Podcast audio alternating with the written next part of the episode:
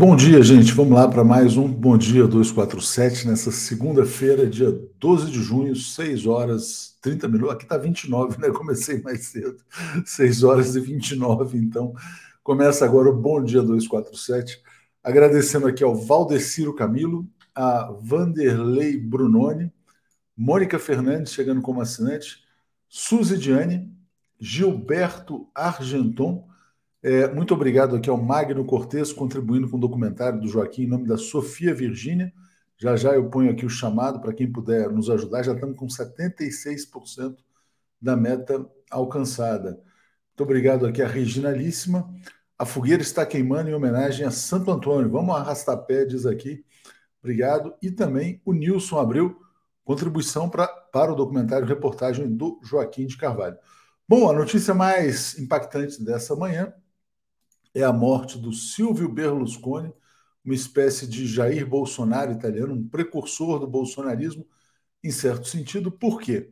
Porque o Silvio Berlusconi foi quem se beneficiou da Operação Mãos Limpas na Itália. Né? O sistema político foi implodido pelo Sérgio Moro de lá, que era o Antônio de Pietro, se eu não me, se eu não me engano, o nome dele, né? todos os partidos destroçados, destruídos, especialmente os partidos de esquerda.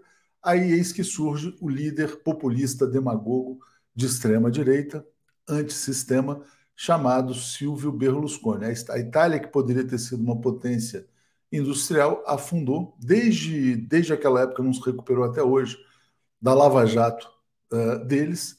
Mas o Brasil tem a sorte de ter um presidente como Lula, que voltou, voltou ao poder e está reconstruindo o Brasil. Então, aos 86 anos, parte Silvio Berlusconi. Ana Luísa fala: já vai tarde, então arrivederci, né? Quer dizer, como diz aí o pessoal lá na Itália. Vamos trazer aqui o Florestan. Bom dia, Florestan. Hoje Zé Reinaldo está de folga, estamos aqui com o nosso querido amigo Florestan. Bom dia, tudo bem? Bom dia, Léo. Bom dia a todos que nos acompanham. Estava rindo aqui, né, do, da despedida que você deu para o Berlusconi, que ficou nove anos no poder uh, e destruiu, ajudou a destruir a economia do país. A Itália era um país forte na Europa e foi uh, enfraquecendo a partir dessa operação Mãos Limpas, que destruiu também a, a economia italiana e, pior, uh, um retrocesso em todos os avanços que a população tinha de benefícios, né? Na, na, na, várias reformas foram feitas que prejudicaram o trabalhador italiano, né? Foram retirados uh, vários uh, acordos com os trabalhadores e reduzido o rendimento dos trabalhadores italianos. E a chegada do Berlusconi foi praticamente encaminhada pela Operação Mãos Limpas, que tira, na realidade era essa a intenção, eu imagino, né? tira uma parte forte da esquerda italiana, né, que governar, governou o país em composição com a centro-direita durante muitos anos, e uh, houve, era uma época de, de, de, de que uh, surgiram problemas né, da, da, das democracias capitalistas. Né? Uh, e aí ele se valeu disso. Foi, ele era dono do Milan, depois vendeu o Milan para os chineses. Imagina, o Milan foi vendido para a China, Léo. Você imagina a situação né, da, da, da, Itália. E ele também teve negócios com o Roberto Marinho. Né? Eu lembro aqui da TV Monte Carlo, né, que também pertenceu ao Berlusconi. E, e era uma entrada da Globo na Europa que acabou não dando certo. E ele acabou ficando com, com a TV. Ele tinha também né, esse, esse poderio porque ele tinha, ele era um, bilio, era um bilionário, foi considerado, talvez, estava entre os 200 maiores bilionários do planeta, e ele tinha uma empresa de comunicação muito poderosa, o que facilitou a chegada dele ao poder com o discurso de, de que ele seria diferente dos políticos tradicionais. Enfim, está uh, aí o, o Berlusconi dando tchau, né? E lá partiu ontem. Iria moralizar a Itália, né, Florestan? É. Você fala é. italiano, a Mônica Bertolucci está dizendo: Il cielo è in festa, Berlusconi non ci arriva. Berlusconi não tem entrada no céu, viu? O pessoal está dizendo que está indo direto, sem é. escalas, lá para o inferno, viu, Florestan? É.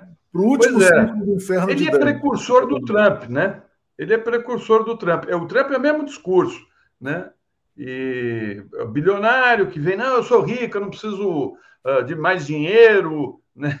E aí vai abrindo uma avenida para uh, tirar proveitos uh, econômicos e impor suas ideologias de extrema direita, tanto ele como o Trump. Né? O Trump certamente se, é, é, é o, parece que é o espelho do Berlusconi, né?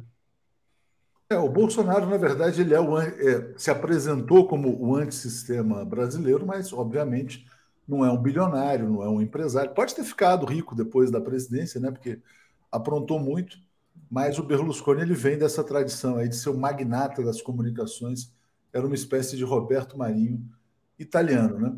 Você mencionou, Florestan, o Trump, né? Vamos trazer uma notícia aqui do Trump importante também é uma fala do William Barr, que é o ex-secretário, ex-procurador-geral dos Estados Unidos, dizendo que o Trump, na verdade, a tradução, né? A tradução que a gente fez aqui diz que o Trump estará acabado se as acusações forem uh, provadas. Mas no texto original não deu para botar essa palavra, acho que ia ficar mal, ruim a compreensão ele falou que o Trump estará tostado, ele vai estar tostado na torradeira se as acusações forem provadas. Diga lá, Florestan. Pois é, o Trump está em maus lençóis, né?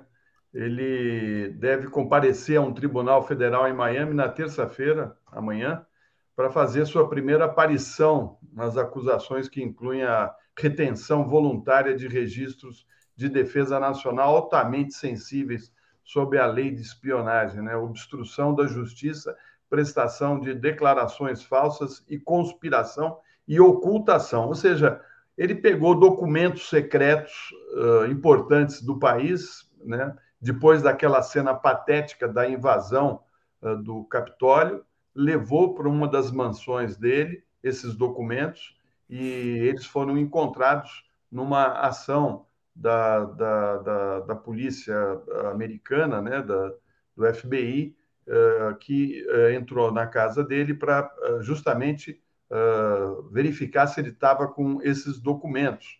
E encontraram vários documentos importantes que ele jamais poderia ter tirado da, da, presidência e levado para casa.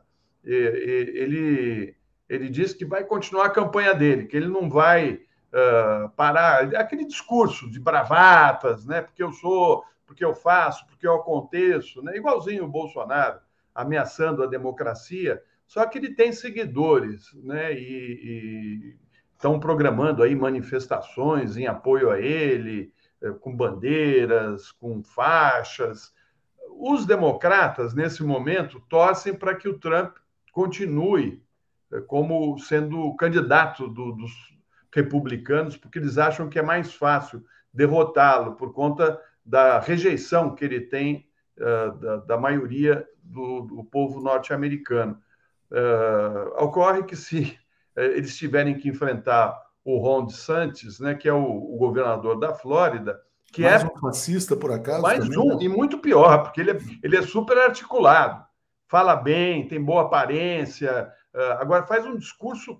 A gente tem visto as matérias que o Pedro Paiva tem feito lá dos Estados Unidos, você fica de cabelo em pé de ver o que, que esse sujeito uh, tem feito lá na, na Flórida, uh, como ele, ele é reacionário e, e, e vai ser péssimo, inclusive, para os imigrantes, porque ele tem uma, uma um projeto uh, pesado contra os imigrantes que estão no país. Vai dificultar muito a situação dos imigrantes. E é engraçado né, que você vai para Flórida, Miami, e você vê que aqueles. Uh, boa parte dos, dos cubanos né, que fugiram da Revolução Cubana e foram uh, para a Flórida, eles também são muito reacionários e, e muitas vezes apoiam os republicanos que uh, têm uma política de uh, preconceito contra os latinos, né?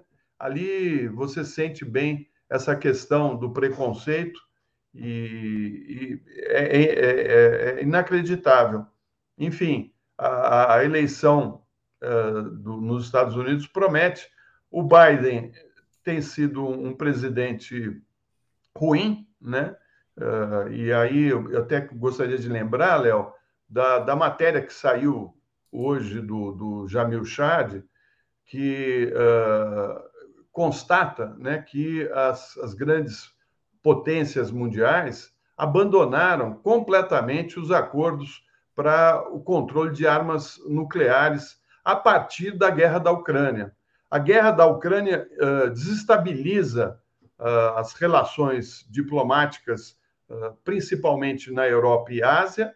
O, há uma corrida armamentista, principalmente de armas nucleares, e os nove países que detêm né, a, a tecnologia nuclear estão ampliando a, a, o seu poderio e desenvolvendo armas cada vez mais letais. Né? Uh, e, e, e, aí você vê que a França está fazendo um submarino nuclear, a Inglaterra também ampliou uh, a produção de mísseis e diz que não vai mais informar o que, que eles estão produzindo, que agora eles, eles deixaram de, de, de, que havia um compromisso né, de, de uh, uh, reduzir a produção de armas nucleares, estão todos abandonando e o mundo vive um momento grave, muito grave, muito perigoso, né, com uh, a própria Rússia. Né? A Rússia foi a primeira, quando ele, a Rússia se vê isolada, ela falou: olha, estou saindo desse acordo e agora seja cada um por si. E também está produzindo uh, e ampliando suas armas atômicas. Aonde tudo isso vai terminar é que é a questão. Né?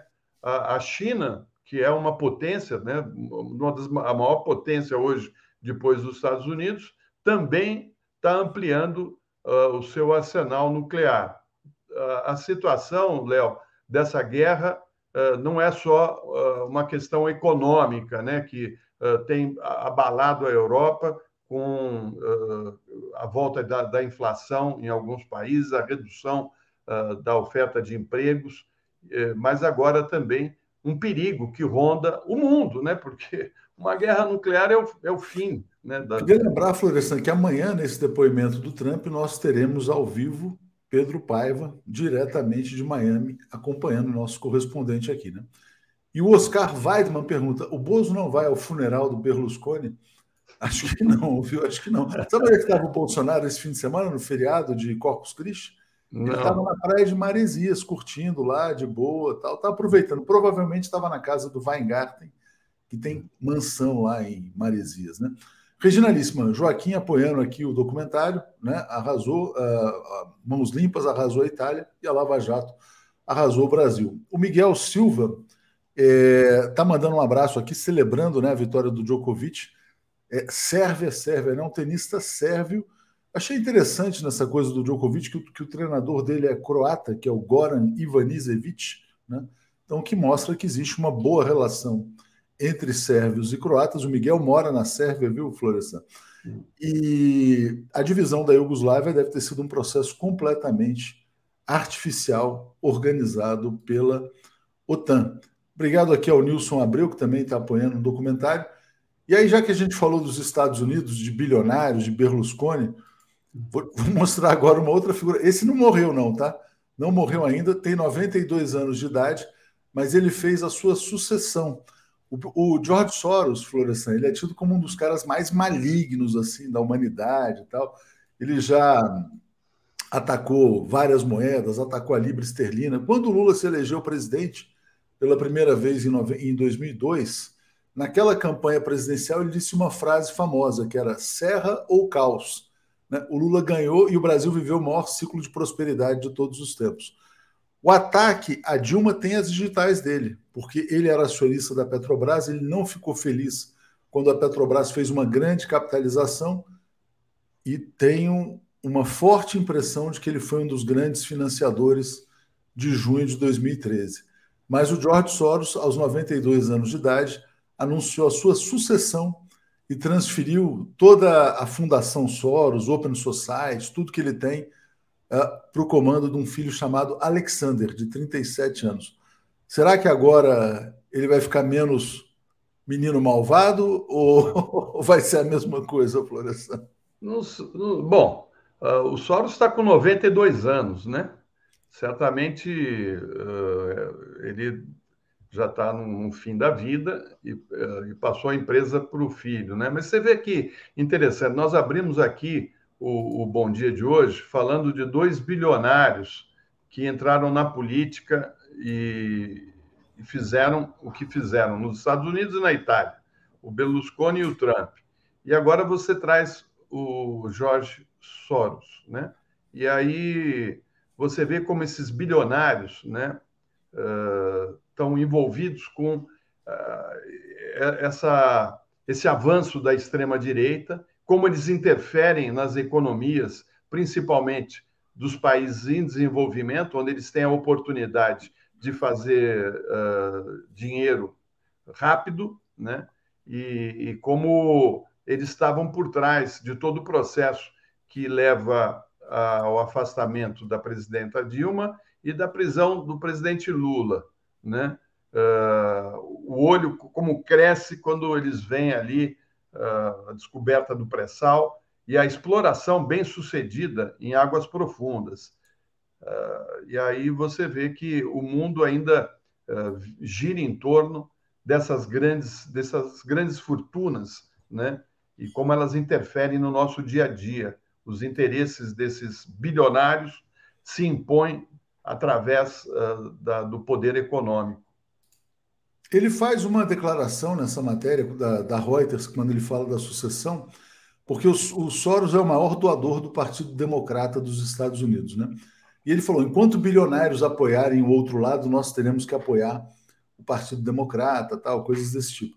Na verdade, no sistema americano, tanto o Partido Democrata quanto o Republicano são dois partidos imperialistas, quer dizer, que atuam de maneiras levemente distintas, mas existe todo um teatro, né? Então, ah, os democratas são progressistas, ah, os é republicanos mentira, são né? conservadores. Se você pegar Sim, o todos imperialistas, né? É. Se você pegar o, o Partido Democrata e que, quiser comparar com o Brasil, você vai ver que eles estão à direita uh, do, do, do, dos democratas, né? Do, dos republicanos, quer dizer?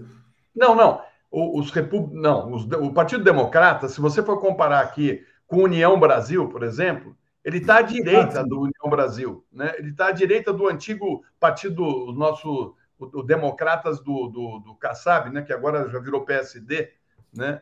Uh, mas se você pegar os partidos de direita brasileiro, o, o, Partido Democrata americano está à direita deles ainda, ou seja, uh, não tem muita diferença entre republicanos e democratas. É que dentro do, do, do Partido do Democrata você tem uma ala progressista, mas ela é minoritária, né? Você tem uma área minoritária ali progressista. E é uma democracia que fica uh, trocando ali, mudando uh, o presidente, mas pouca coisa acontece efetivamente em relação ao que eles fazem uh, nas relações com os outros países. Então, você vê que o Biden mesmo está uh, aí uh, apoiando é, guerras, né? Só que eu vou trazer uma declaração do Trump do fim de semana, que foi a primeira aparição pública depois que ele foi indiciado, é, que ele falou um negócio chocante, né? Ele falou o seguinte, né? Quer dizer, que nós iríamos a, a Venezuela estava de joelhos, nós iríamos tomar a Venezuela e pegar todo o petróleo. Ele falou exatamente com essas palavras. Então o Trump não esconde nada, nada. do jogo dele, né? Vou te passar, só agradecer aqui a Zóia Salles Cavalcante, mandando um apoio aqui para o Joaquim também. E o Miguel Silva está dizendo: ó, Rússia é certíssima, década sendo enganada pelo Ocidente. Até Merkel disse que Minsk só foi para ganhar tempo para armar a Ucrânia. Pax americana não dá mais.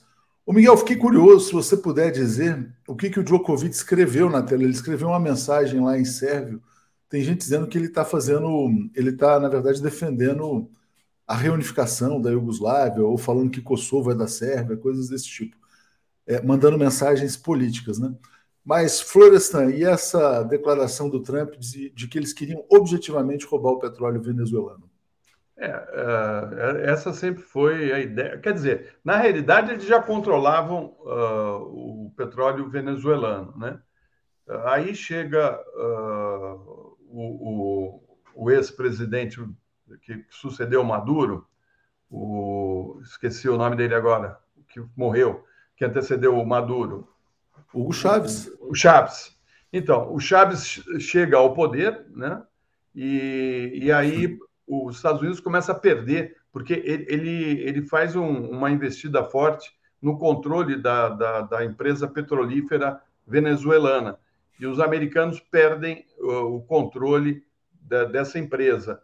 E, de lá para cá, os Estados Unidos fizeram de tudo para uh, impor um, um, candidato deles, tentaram um golpe uh, contra o Chaves, até tem um documentário muito bem feito, foi feito uh, por um país europeu, não me lembro qual deles, mas, enfim, mostra os bastidores da tentativa de golpe, né? o pastelão que foi armado com o presidente do que seria Fiesp da Venezuela, entrando dentro do palácio em Caracas, junto com um grupo de, de, de pessoas da direita, invadem, uh, sequestram o Chaves, levam o Chaves para um lugar desconhecido e a população sai para as ruas, cerca o palácio e pede a volta do, do Chaves. E, e aí o Chaves volta uh, muito mais forte, porque tudo aquilo vem à tona, inclusive a relação da, das principais redes de rádio e televisão envolvidas nesse golpe que uh, foi organizado com uh, a direita da Venezuela junto com uh, o, o, pessoal dos Estados Unidos, né?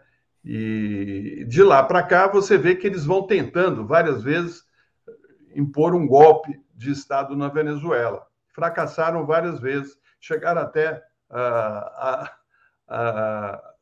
declarar que o, um, o presidente seria aquele uh, empresário que nem mandato tinha, né? Empresário não, um político, um político picareta, Juan Guaidó. Picareta. É, é um político o empresário, é, um empresário, né, Léo? Ele é um empresário. de Aécio Neves, Venezuela. É isso. E, enfim, agora o próprio Trump deixa claro, né, o que, como é que os americanos veem a América do Sul. É o quintal deles, é deles e eles querem uh, o controle de, dessas empresas. Por isso que o alerta feito pelo Evo Morales é importantíssimo. Ele disse ontem nas suas redes sociais que a confissão do Trump revela o desespero do império para saquear países soberanos. Ele fala sobre a questão do lítio. A América do Sul é uma das regiões mais ricas em lítio no mundo.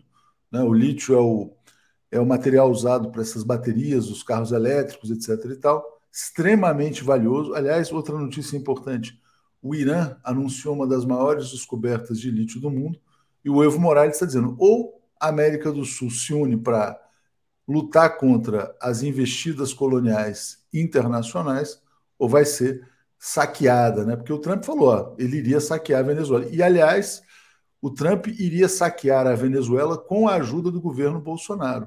O Bolsonaro reconheceu o, o impostor Guaidó como presidente encarregado, uma vergonha na história do Brasil, e se não fosse contido, ele teria feito uma guerra. Aliás, ele foi contido pela realidade, né? Porque se o Brasil fizesse uma guerra contra a Venezuela, ia, ia levar um couro assim é. monumental, porque só é tinha sucata para isso.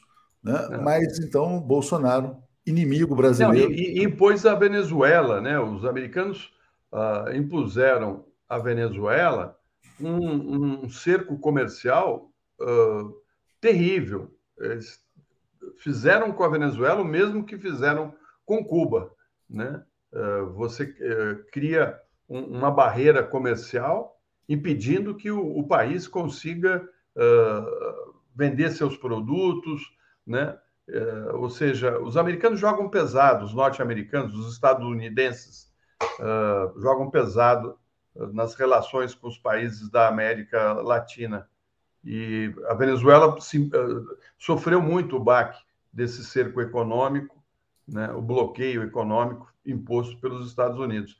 Mas antes da gente passar para os temas nacionais, né, com a chegada dos nossos outros comentaristas, eu queria falar dessa bicicleta, Léo. Peraí, peraí, peraí, peraí, que eu tenho só o comentário aqui do, do, do Miguel, ele está esclarecendo aqui, que eu ainda é. tenho mais. A gente vai falar disso, deixa eu só trazer aqui o esclarecimento dele, que isso é uma coisa legal, viu? Ele fala assim, ó. ó a mensagem do Djokovic significa: o Kosovo é o coração da Sérvia, parem a violência. E ele fala: sim, o conflito na Iugoslávia é mais falso que nota de R$ reais. Obrigado ao Miguel. Silene Saroba chegou apoiando aqui o documentário também. Marisa Werkmeister, os Estados Unidos são uma democracia, isso só pode ser uma piada. E o Nilson Abreu, a Rússia atacando e destruindo a barragem na Ucrânia não seria uma burrice, pois cortaria energia elétrica em seu próprio território, a Crimeia. Né? Sobre isso, o Zé Reinaldo já falou aqui outro dia que a Rússia está pedindo uma investigação internacional. Antes de falar dessa efeméride, só botar uma notícia aqui internacional também, Floresção. Hum. A gente tem acompanhado muito né, o tema da inteligência artificial. O presidente da OpenAI, o nome dele é Sam Altman, diz acreditar em coordenação global sobre o uso da inteligência artificial. Os avanços são impressionantes, impressionantes. Nesse fim de semana, eu estava testando a Adobe, que é a dona do Photoshop, dessas ferramentas todas eles lançaram o, a sua versão do que seria o Chat GPT para a área gráfica artística. Ou seja, você pode criar imagens agora a partir de uma simples, de uma simples descrição em texto. Você fala, eu quero uma imagem assim, assim, assado, tal, papapá, papapá. Ele vai criando, você vai dando os estilos. É inacreditável o que está acontecendo. Então, demanda aí uma regulamentação internacional para não acabar com todos os empregos. Diga. Não, é verdade, né? É, vai ser super necessário é, é, você ter um controle dessa tecnologia, porque ela está, de fato, substituindo o homem, né? Se fosse um, um, um planeta que pensasse de uma maneira socialista, de dividir riquezas e uma boa vida para todos no, no planeta, a chegada de, de, uma, eh, de uma tecnologia como essa seria bem-vinda. Né? Os homens trabalhariam menos e, e teriam uh, mais tempo para se dedicar a, a, outras coisas, enfim. Uh, a, o que o está acontecendo é que nós estamos vendo no mundo capitalista é, não só a redução dos empregos, mas a redução dos salários as pessoas, e isso existe, existem várias pesquisas que apontam que os jovens hoje uh, sofrem uh, com uh, essa perspectiva ruim de futuro, né? parece que o poder, a renda do, do trabalhador tem caído sistematicamente e eles projetam que não vão conseguir reproduzir a qualidade de vida que tinham uh, quando moravam com os pais. Por quê? Porque o, o, houve uma redução, um achatamento dos salários uh, nos países capitalistas e hoje uh, a perspectiva de um trabalhador é, é, bem menor do que era num passado recente. E é, com a chegada dessas tecnologias, se algo não for feito, nós vamos ver aí muita gente à margem da, né, da, da, de qualquer condição de vida decente, né, Léo? Saiu uma matéria importante aí outro dia dos primeiros desempregados pelo, pela inteligência artificial são essas pessoas que trabalham sobretudo em atendimento, né, nessa o que eles chamam de chatbot, né? Você vai fazer uma consulta qualquer é, sobre uma empresa, ah, tal, estou com uma dúvida sobre o produto tal, tal e tal, e as respostas já são meio padrão, né? Tudo isso está sendo substituído por inteligência artificial.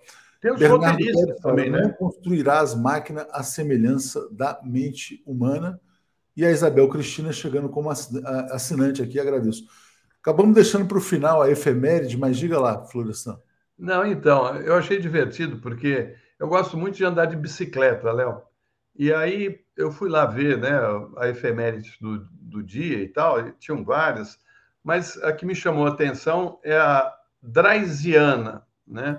Então, é um veículo de duas rodas, né? A, a, bicicleta, né? Que foi inventada em 1817, né? E por um alemão, o Barão Karl Dreis, uh, e ele faz então uh, a primeira volta pilotando a sua bicicleta, né? No dia 12 uh, de junho de 1817 um veículo que uh, ainda hoje né, é, é, importante nas grandes cidades, cada vez mais. Né? Você tem as ciclovias E eu imagino você pedalar essa bicicleta, hein, Léo? Pesada que ela devia ser, né? Mas... Draisiana não, Draisiana não é para mim, não. É, o, o Manolo pergunta assim: por que, que a Globo e a grande mídia defendem os interesses dos Estados Unidos? Porque, na verdade, são é, instrumentos de dominação, de colonização do Brasil. A Globo foi criada para colonizar o Brasil em favor de outros interesses. Não sei se você concorda é, com isso. Na verdade, ela foi, na verdade, fortalecida depois da ditadura militar exatamente para isso. Eu, eu acho que os norte-americanos, mais uma vez, têm, têm um, a sua contribuição na chegada da Globo uh, como veículo uh, de rádio e televisão. Eles eram um, um, um jornal impresso e, nos anos 60 conseguem a concessão de rádio e televisão uh, num, num acordo que levou a uma discussão dentro do, do Congresso brasileiro por conta uh, de, de, de uh, acordos feitos pelo, pela família Marinho com o capital Time Life, né, que era uma maneira do capital da, da, da Time Life entrar no Brasil, porque era proibida a, a comunicação ser entregue para empresas de outros países, tinha que ser nacional, e aí o Lacerda faz a denúncia, o Carlos Lacerda, e aí rapidamente se desfaz a sociedade, mas essa é a origem né, da, da, da, da TV Globo, né? como é que eles chegam a, a se transformar na, na potência que, que, que, viraram né, na, na radiodifusão. Então, assim, eles são muito ligados mesmo aos interesses dos Estados Unidos. Né? Você percebe que a postura política deles é sempre por pró-Estados uh, Unidos, como outras, né, como a Abril, né, que também vem, dizem do. Continua, né? É disso que eles não gostam do Lula, né? Quer dizer, dessa postura de, de defender a soberania nacional, de defender a, integração sul-americana, de defender os BRICS tal. Sempre vão jogar contra porque estão subordinados a esse sistema. O Zé Castro está dizendo: ó, parabéns a todos da equipe do 247 que dá maior força ao governo do presidente Lula Pena da Secom que sequer falou da conclusão da Ferrovia Norte-Sul depois de quase 30 anos. Exatamente, projeto importantíssimo, está aí fundamental. Obrigado pela lembrança. Vamos trazer aqui o Paulo e o Alex, Florestan, para a gente dar sequência. Bom dia, Paulo. Bom dia, Alex. Tudo bem? Bom dia. Bom dia do Paulo. Travou na conexão. então já já ele destravou. Bom dia, Alex. Tudo bem? Ele vai destravar, agora destravou. Já bom dia, Paulo. Tá rindo. Ali. Fala, Paulo, bom dia. Destravou. Ah, bom dia. Bom dia, bom dia. Bom, dia a todos e todas. Eu travei aqui, ah, nem vi, então, poxa vida. Bom dia, Alex, tudo bem? É, bom dia, tudo bem? Atus, Paulo, Florestan.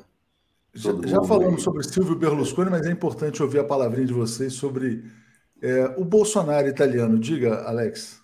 Não, é o Trump italiano. Trump, né? então. Você falou que era o Trump, exatamente. É.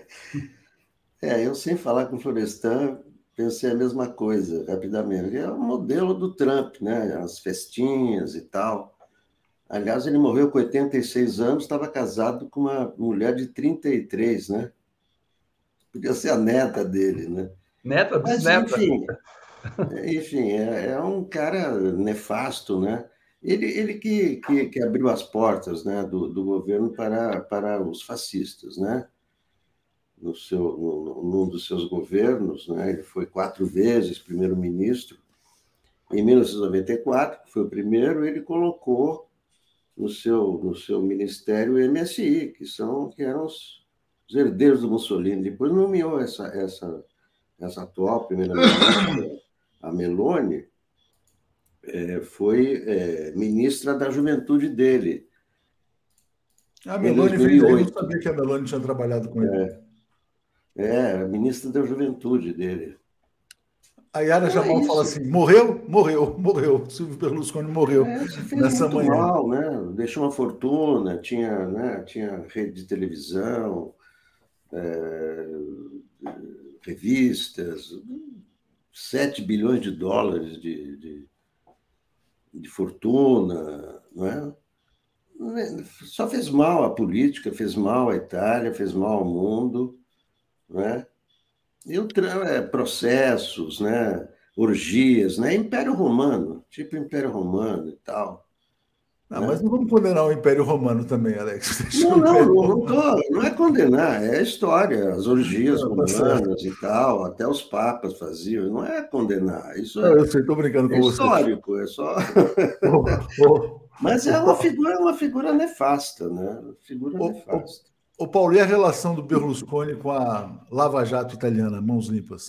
Olha, eu queria falar do Berlusconi que ele é um típico político dessa época de decomposição do capitalismo. O que é o Berlusconi? Se a gente pensar no início do século XX, se você pensar nos, nos, nas lideranças políticas italianas, inglesas, norte-americanas, de outro período histórico, você vai ver que assim elas tinham pelo menos algum sentido, elas tinham um projeto político, elas já tinham uma construção, uma construção, uma construção de dominação, reforçar o capitalismo, mas diante de um respeito mínimo às instituições, à democracia, aquilo que marcou o progresso e o governo da sua classe social. O Berlusconi é um típico exemplar dessa período de decomposição, no qual os personagens berlusconianos são o padrão. Quem que é o Bolsonaro? Quem que foi o Collor? Quem que é o Trump?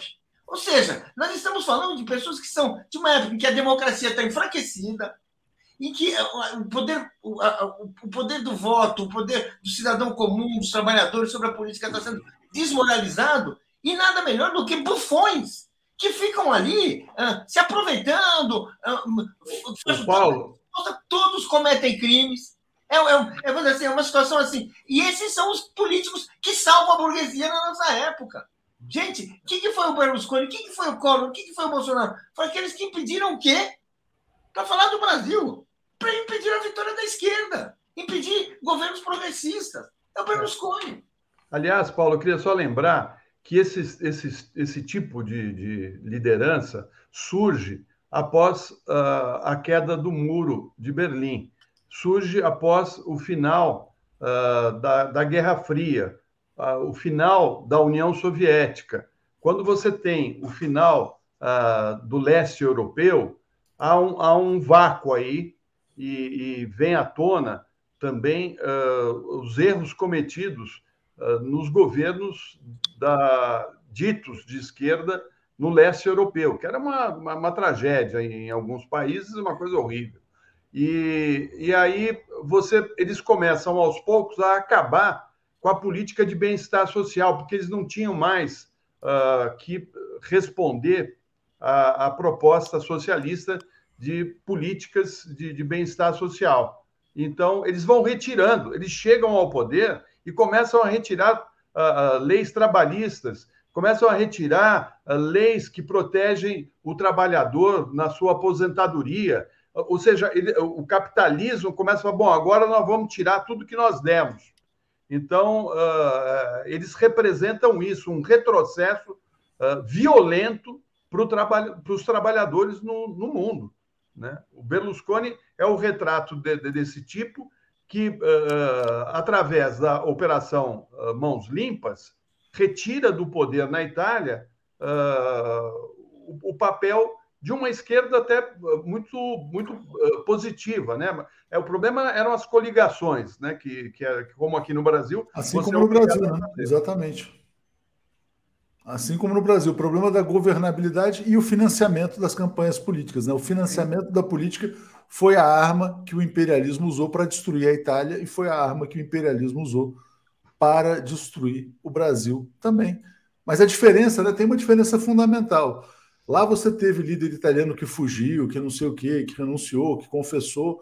O Lula foi preso e voltou, né? Acho que isso faz uma diferença na experiência brasileira em relação à italiana com esse processo, né?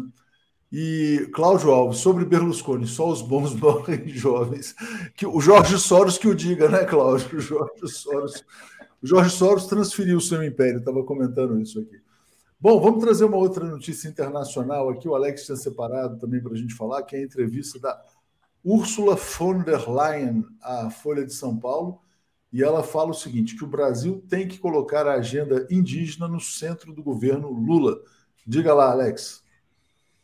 Ela tem, tem um encontro hoje com, com Lula né, esse encontro, claro, os dois assuntos são a, a Amazônia e quer dizer, o meio ambiente, a, as mudanças climáticas e é, a questão das fake news, né? legislação de fake news e, e, e tal. O, o, que ela, o que ela está dizendo é, é, é, muito fácil de entender, é óbvio, mas é, muitos políticos não, não entendem que quem protege é, é, o, o, meio ambiente, quem protege a floresta são os povos originários, porque dependem da floresta e moram há milhares de anos na, na, na floresta. Enquanto eles eram os, os, moradores da floresta, não havia destruição, mesmo porque eles não, não, não têm nem como destruir, não tem, né? É, não, tinham originalmente machado, etc. Eles não, não, não tiveram idade da, da pedra, nada disso. É outra, outra, outra civilização. Eles é que protegem a, as florestas. Então, quando, quando o Congresso brasileiro, a Câmara, né, a Câmara, espera-se que, que o Senado corrija, quando a Câmara vota, vota a, a favor do marco temporal, que isso significa expulsar os povos originários de onde eles já estão. Porque a questão é que tem muitas fazendas, muitos latifúndios em terra indígena. E é por isso que eles estão votando esse marco temporal, é a pressão dos ruralistas. E isso vai fazer mal às exportações dos próprios ruralistas. Porque a, a, a Europa, a Europa já faz restrições a produtos que vêm de lugares com matas com, com, com desmatamento. Aliás, o desmatamento caiu drasticamente, tem caído drasticamente, né? com, a, com a mudança de governo. Mas a, a, questão indígena é mal compreendida. Quando, quando eu vi, por exemplo, o, o deputado Arthur Maia, que me parece que está sendo preparado para ser o sucessor do Arthur Lira, dizer que há duas versões, uma de que os indígenas são os donos do Brasil e outra de que não, que também tem os imigrantes, que também tem não sei o quê.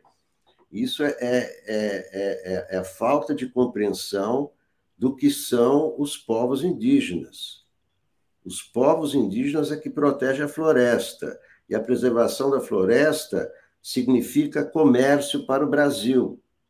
Se o Brasil não atentar o que disse a, a, a presidente, né, do, do, do, do, presidente da União Europeia, né, atual, ao rodízio e tudo, a Úrsula, que é, a preservação dos povos originários é o caminho para o Brasil se tornar uma superpotência verde. Então, esse é um recado a todos os políticos, não só do executivo, como principalmente do legislativo esses políticos atrasados que não compreendem o papel dos povos originários. Então, então vamos só dar uma esquentada a economia, nessa... Os povos originários têm, é, afetam a economia. É isso que os políticos têm que entender. Então, vamos só agora colocar uma pimenta aqui nessa discussão, porque é tem muita gente que acha que essa Ursula von der Leyen ela não quer o bem do Brasil, não, ela quer o bem dos europeus, só para deixar claro. E os, o agronegócio brasileiro né, avalia que isso aí é uma pressão protecionista dos países europeus. Essa Ursula von der Leyen está totalmente envolvida na questão da guerra, está vindo aqui ao Brasil para dizer que o Brasil tem que ser uma potência verde. Tudo bem, o Brasil eu acho que ele já é uma potência verde, porque tem energia limpa, etc. e tal. Nesse ano, aqui, ó, o Brasil vai ter um superávit comercial na casa de 70 bilhões de dólares é puxado pela questão agrícola, né? sobretudo pela questão, mas não apenas agrícola. Né? O Brasil exporta minério, exporta petróleo, outras coisas também. É, e aí é o seguinte, quer dizer, por exemplo, tem setores aí da chamada classe dominante que estão questionando isso. Já saiu ontem, acho que foi ontem que saiu um editorial do Estado de São Paulo é, defendendo o marco temporal. Hoje também defende um melhor entendimento entre o governo Lula e o agronegócio. Né? Então, assim, quer dizer, o que a Ursula von der Leyen quer? Ela quer proteger os europeus ou ela quer transformar o Brasil em potência verde? Paulo, vamos lá. Olha, um dia alguém vai me explicar o que é potência verde, tá? Eu, algum dia, assim, eu vou querer que alguém me explique, porque eu não entendo. Tem potências ou não tem potências? Potências são econômicas, ecológicas. Potência verde até agora eu não entendo o que, que é. Ah, eu gostaria de saber, porque assim a gente poderia conversar mais, mais, mais assim, com seriedade sobre a discussão do desenvolvimento econômico, que é um debate assim longo, conhecido, com grandes mestres, muitos deles produzidos no Brasil, e que não, não, é, é, bom a gente entender e falar as coisas com, com, entender e debater essas questões assim com um pouco mais de conhecimento, né? Eu acho, em primeiro lugar, a primeira ministra, a, a, a, a ministra alemã, ela está fundamentalmente defendendo os interesses do capital alemão e do capital europeu. Eu não estou falando isso para xingar, não estou querendo falar isso, é só para a gente entender. De boas intenções, o inferno está cheio. Agora, as pessoas, essas pessoas vêm para cá, elas, elas querem fazer negócios, mas é, é, é impensável que alguém, alguém possa imaginar bem. Então, eles estão aqui para proteger o desenvolvimento do Brasil. Eles querem o nosso bem. Eu acho que isso aí, assim, nem quando Pedro Cabral desceu na, na terra de Santa Cruz, as pessoas acreditavam. Aí eles já percebiam que não. E aqueles que perceberam, que não perceberam, foram os primeiros a serem dizimados, gente. Então, vamos dizer, claro que temos uma diplomacia, nós temos uma postura de, de, de, autoridade, nós sabemos sim que a natureza deve ser preservada, sabemos sim que os povos originários têm seus direitos e nós vamos lutar por esses direitos. Agora, não vamos achar que é por aí. Esses direitos vão ser, vão ser uh, uh, obtidos quando houverem concessões econômicas por parte da comunidade, por, parte, por parte da Europa, que hoje restringe nossas exportações, utilizando argumentos que muitas vezes são pura falácia. Impedem o nosso desenvolvimento porque, porque querem transformar o Brasil numa colônia, manter o Brasil numa posição colonial, queiramos ou não, uma posição subordinada. Ou seja, gente, essa, essa ministra vem aí, ok, ela conversa, o governo Lula tem todo o dever de receber, tem todo o dever de dar atenção agora. Não vamos ficar nós aqui, né, repetindo isso, porque eu acho que é uma ingenuidade assim, que nós não temos o direito de expressar. É, vamos falar sobre isso também, sobre essa questão da potência verde, né? É, teve uma notícia bem interessante que a gente publicou no fim de semana, eu vou botar aqui só para ilustrar. Foi a Shell anunciando que vai reforçar a sua produção de petróleo, porque os projetos com energias renováveis são projetos de baixo rendimento econômico. Né? Então é a Shell anglo-holandesa que está dizendo isso, está focando. Alguém tinha perguntado sobre o Globo, mas sei lá, por que, que o Globo defende interesses internacionais? É, o Globo tem um editorial hoje dizendo que o Brasil e a Petrobras têm que cuidar também de transformar o Brasil na tal potência verde, né? Quer dizer, então é um pouco isso, a potência Explique, verde. Quem que é? Palmeirense, é isso? É todo palmeirense? Não, é, Paulo, potência verde é país que tem florestas. O Brasil tem a Amazônia. É isso que ah, significa então potência verde. potência verde. Porque, é porque o Brasil tem 60% da Amazônia, que é a maior floresta tropical do mundo. Por isso, é, e a preservação dessa floresta é essencial é, para mudanças climáticas, para a preservação da vida no planeta. Essa que é a questão da superpotência. Não, lógico. A grande questão é como se remunerar a partir disso também, né? Poder gerar o desenvolvimento econômico a partir da floresta. É, pois é, se o Brasil, se o Brasil não seguir as regras, simplesmente vai ser prejudicado nas, nas suas exportações. Ah, só, sobre, só um ponto aqui, só para esclarecer também sobre esse acordo. Ela não é alemã e não é ministra, ela é presidente da Europa. Não, não, sim, sim. Mas, Alex, europeia Alex, não é alemã, é Só botar um ponto aqui, ó. No tal acordo Mercosul-União Europeia, né, o Lula falou que não vai aceitar se ele continuar do jeito que está. Por quê? Porque a, a, ela está anunciando esse acordo como se fosse uma concessão ao Brasil, dizendo não, veja bem, só terá acordo se for assim, assim, assado. O Lula falou: o Brasil não quer este acordo, que inclusive obriga o Brasil a comprar produtos europeus em vez de comprar produtos brasileiros nas compras, inter... nas compras governamentais. Né? Então tem muita polêmica sobre esse acordo Brasil-Mercosul também. O que eu acho, viu, Léo? Aí... Fala, Florestan, vamos lá.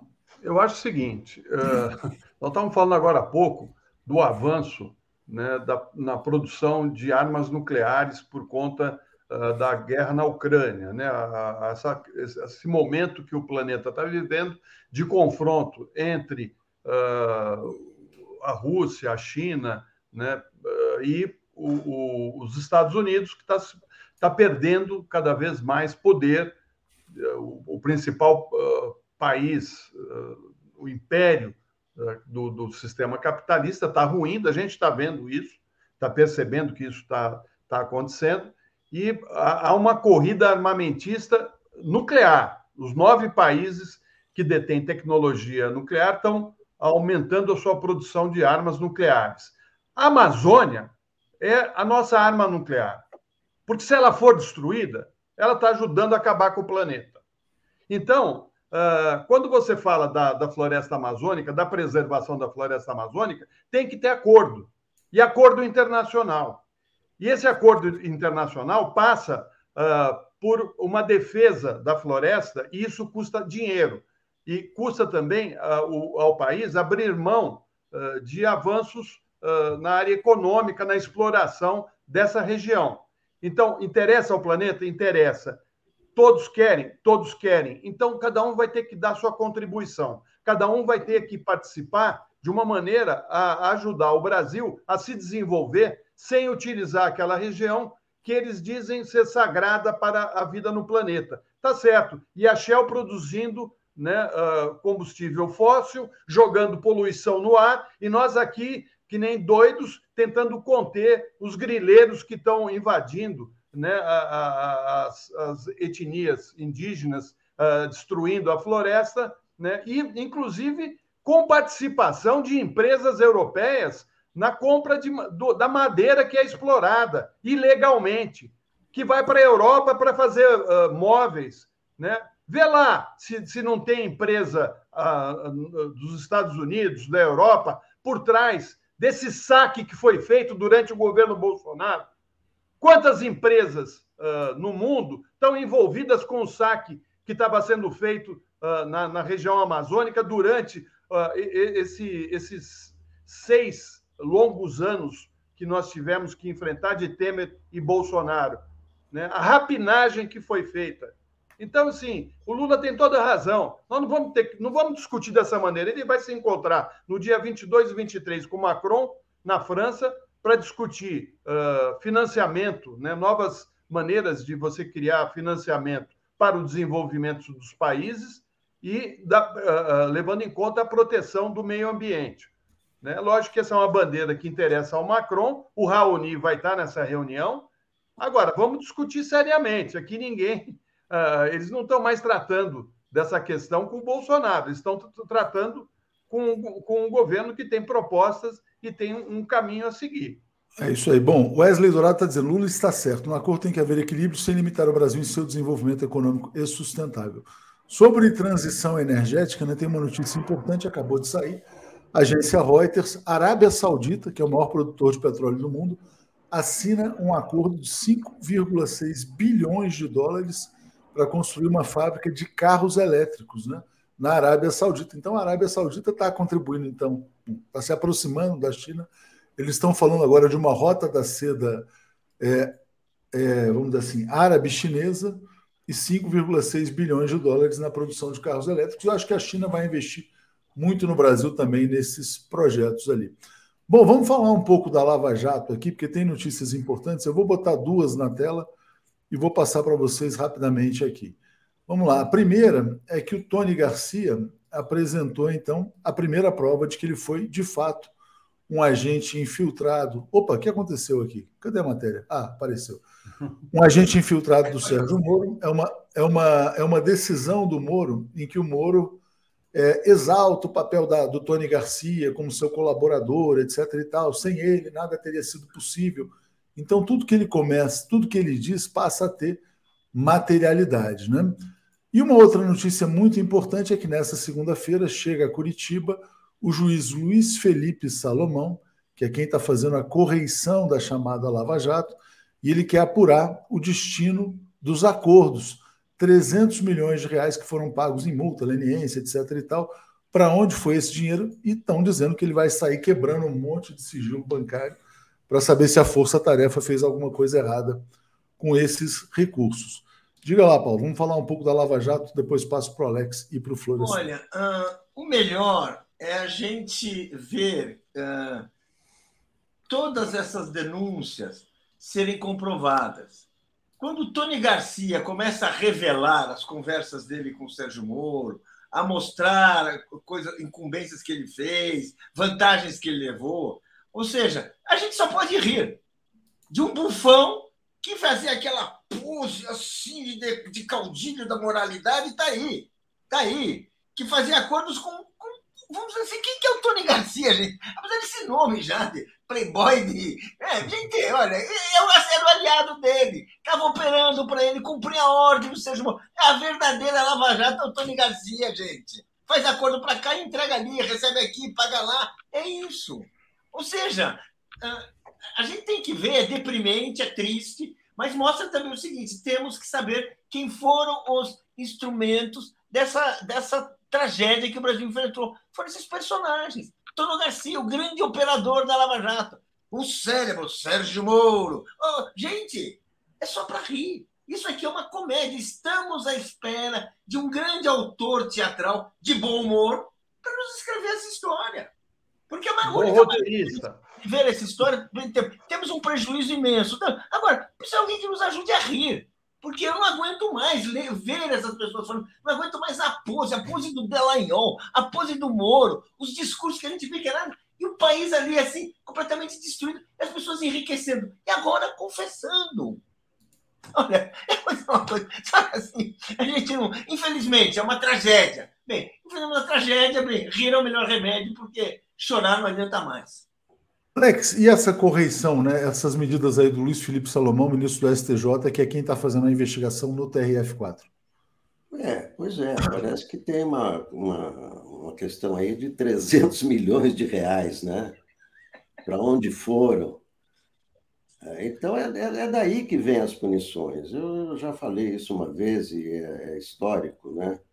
Juiz só vai em cana quando tem problema de grana é o Lalau, é o, o outro lá, João Carlos da Rocha Matos, que vendia sentença.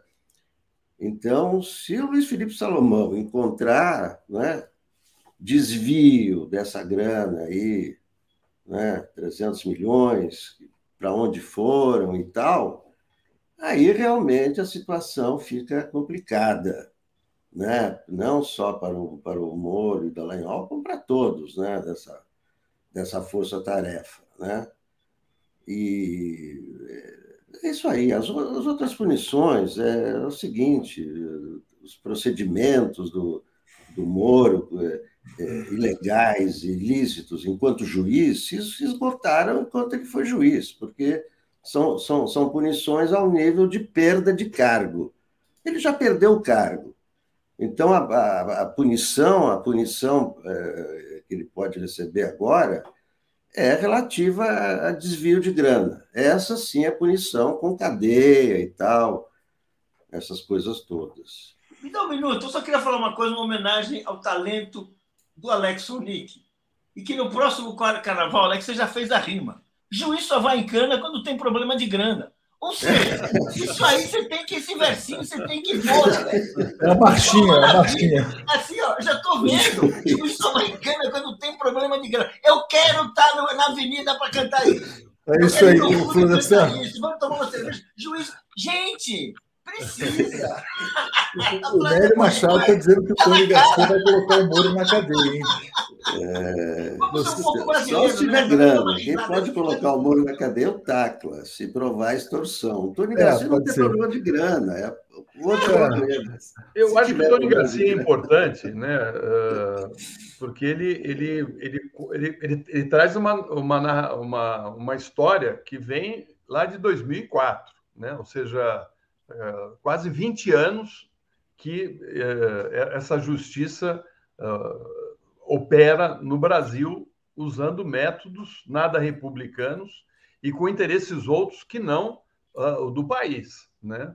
Tá, tá na cara isso.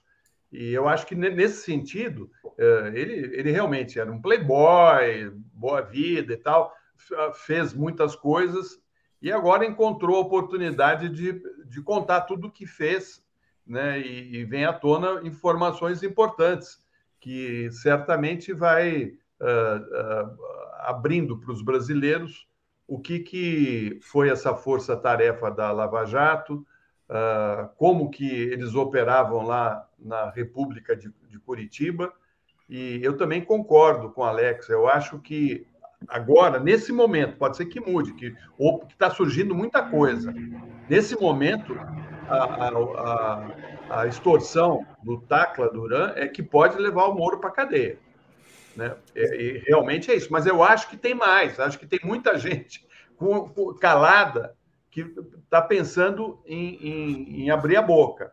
Né? O, o, o, Lênio, o no Lênio Século foi o Cacai que disse para nós que um desses delatores estava propenso, um dos grandes delatores, a contar também o que viu e o que fez uh, para poder ganhar a liberdade. Então, uh, eu acho que nós, o, o 247, com a entrevista com o Tony, ela trouxe à tona uh, informações importantes. Você vê que depois da, da entrevista do Tony, começaram a surgir conversas do Dallagnol com o, o Sérgio Moro, uma até que caiu na minha mão, eu publiquei na sexta-feira, mostrando a relação que os dois tinham, que, ia, que não tinha nada de republicano, absolutamente nada. Né? até com piadinhas, falando do, do, do, do da tanguinha do, do Moro, né? Uh, enfim. É, pois é, a tanguinha do Moro do Zucoloto. Não sei quem estava usando a tanguinha naquela Não, o Zucoloto postou uma foto que ele estava com, com o seu. Porque ele era padrinho do casamento do, do Moro, né? E, e aí eles estavam na praia Olha aí, Alex, o Moro estava com uma fanguinha. Para sua marchinha, mais uma é, E aí ele falou assim: olha, cuidado com a G Magazine, que vai querer. Olha, olha é. a conversa dos dois, cara. Bom, vamos lá. O Joaquim de Carvalho está louco para desembarcar na República de Curitiba. Então, se você ainda não apoiou, catarse.me barra máfia. Falta muito pouco, né? Se todo mundo que está aqui fizer um pequeno apoio, ele vai estar tá lá já, talvez até nessa semana iniciando esse trabalho que eu acho que vai ser importantíssimo. Bom, vamos falar agora sobre economia.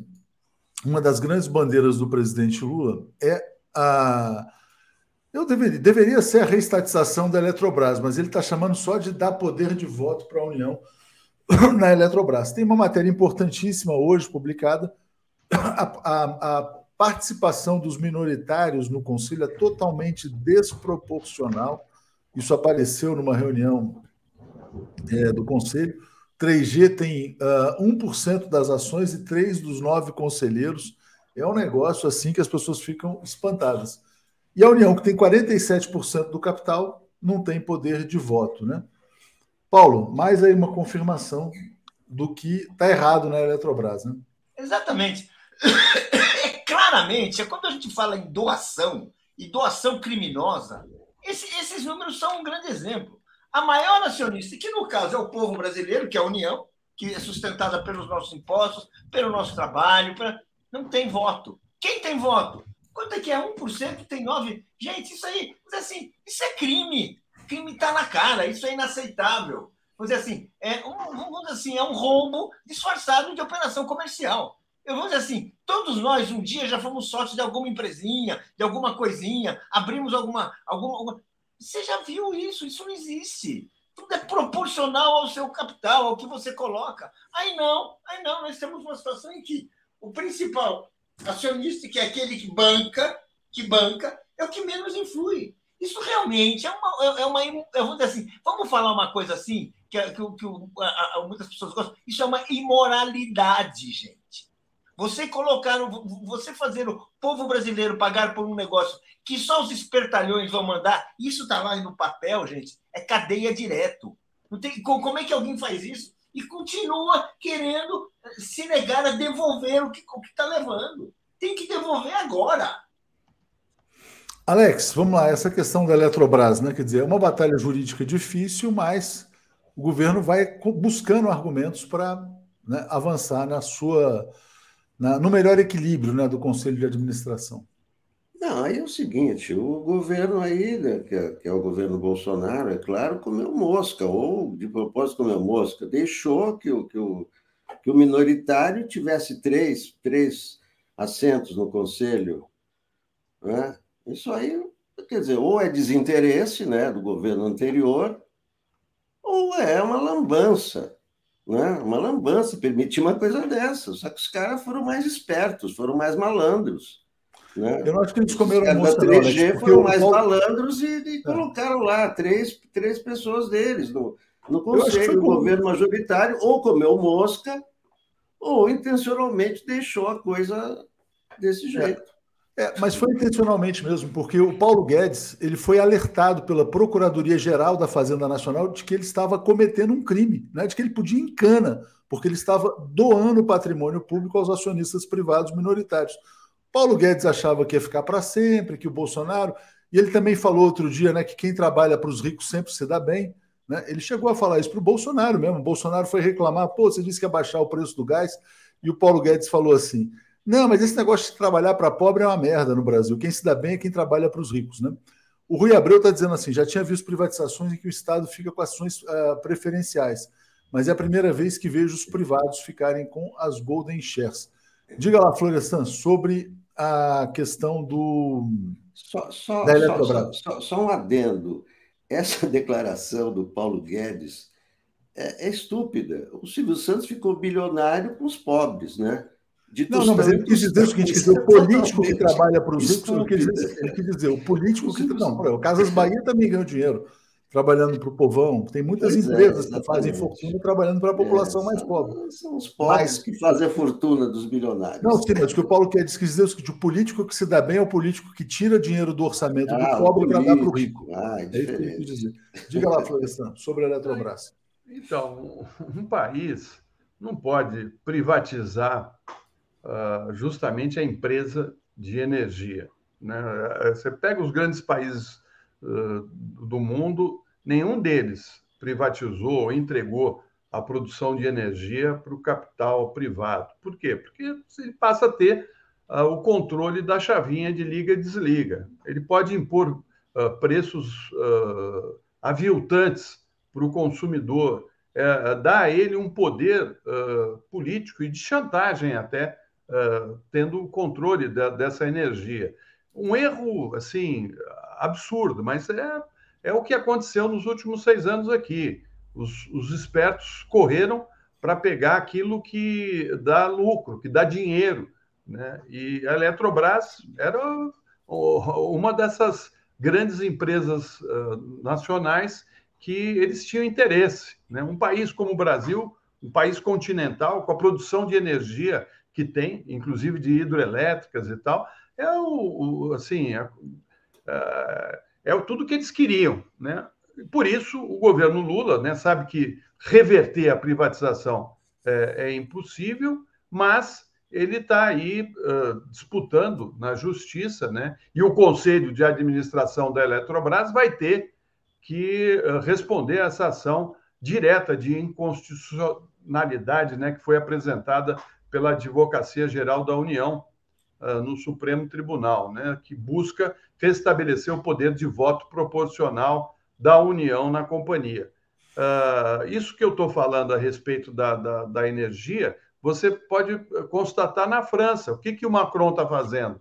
Está re restatizando a, a, a, o controle da energia na França. O Macron anunciou aí um investimento para poder retomar o controle da energia na França, quase 10 bilhões de euros, né, para ter o controle da energia na França. E o Brasil uh, vai ter que pagar esse preço pela malandragem que foi feita. É, mas na verdade, assim, quer dizer, tem uma cláusula na privatização da Eletrobras que é criminosa, que diz o seguinte: se a, se a União quiser recomprar, vai ter que pagar 100 vezes, 10 vezes mais do que vale. Essa cláusula é obviamente ilegal e o certo é colocar o Paulo Guedes na cadeia, né? Isso que é o, o caminho correto é esse. Não é, não é obrigar a União a pagar, porque senão você tem uma, um enriquecimento ilícito dos amigos do Paulo Guedes. Diga, Paulo. Acho que você lembrou, Arthur, isso é muito importante. O Paulo Guedes foi advertido que ele estava cometendo um ato criminoso. Ou seja, isso, gente, dá um sentido para essa privatização que poucas vezes se viu na história. Ou seja, a autoridade foi advertida: não faça isso, menino, você está roubando, isso é feio. E foi em frente. Ou seja, não há, não há, não há como alegar que foi a justiça entrou em campo e disse isso. Ou seja, então, é, a, a, o debate sobre anular essa privatização, que é, puta, é difícil para caramba. A gente vê até o Macron, onde não tive, a França não teve essa discussão de corrupção. né? Se pode, uh, não tem. Mesmo assim, ele voltou atrás. Por quê? Porque precisou. É, Porque criou-se uma situação entendo, frio, inverno, peraí, né? Então, realmente, uma hora volta, né?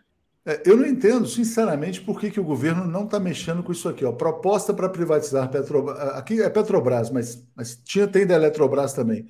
Porque era, era também com, no mesmo formato, né? Parece doação a sócios privados de jurídico da economia. Mas eu vou achar da Eletrobras, já trago aqui na sequência. Eu ia pegar da Eletrobras, apareceu Petrobras. O mesmo alerta que foi feito foi feito pela Procuradoria-Geral da Fazenda Nacional. Né? Então, é doação, né? Doação. Então, aqui, ó, alerta foi feito pelo. Uh... Deixa eu ver se é essa aqui, quer ver? Eu tenho uma aqui. Eu vou achar já já e trago aqui. Mas, enfim. O que eu, o que eu acho interessante, viu, Léo? É você ler os editoriais do 247 e depois ler o, o do Estadão e do Globo. Né? Aí, gente, vocês vão, vão perceber que existe um, uma outra maneira uh, correta de se analisar uh, as coisas que estão em andamento no país. Uh, o editorial do 247 hoje é perfeito a respeito da retomada econômica, né? Eu, eu não acho que foi um, um, milagre porque o Lula chegou e já está fazendo muita coisa. É que o Lula trouxe credibilidade. A, sinaliza para o mercado que agora as coisas vão começar a entrar no, nos eixos. Então, a bolsa sobe, o dólar cai, os países uh, do planeta começam a ver o Brasil como uh, um parceiro importante, tentam fazer negócios de uma outra maneira, que não aquela da rapinagem, porque não vai ter mais esse espaço. Enfim, leiam o editorial do 247, que está muito bem feito, a respeito da retomada econômica do governo Lula. Que era exatamente esse tema que eu ia trazer aqui. Aliás, Alex, o Celso Rocha de Barros publicou uma coluna na Folha no fim de semana, em que ele dizia o seguinte: quer dizer, ó, Haddad está funcionando. É preciso reconhecer que o plano do ministro da Fazenda está sendo implementado. Né? Aí ele falava do arcabouço fiscal, do programa do tal do desenrola, que vai tirar muita gente da inadimplência e vai recolocar na, na economia, no, no, no, mercado de crédito, né? É, você tem melhores perspectivas de crescimento, já estão falando em 2,5% para esse ano, o desemprego caiu, a inflação está muito baixa no Brasil.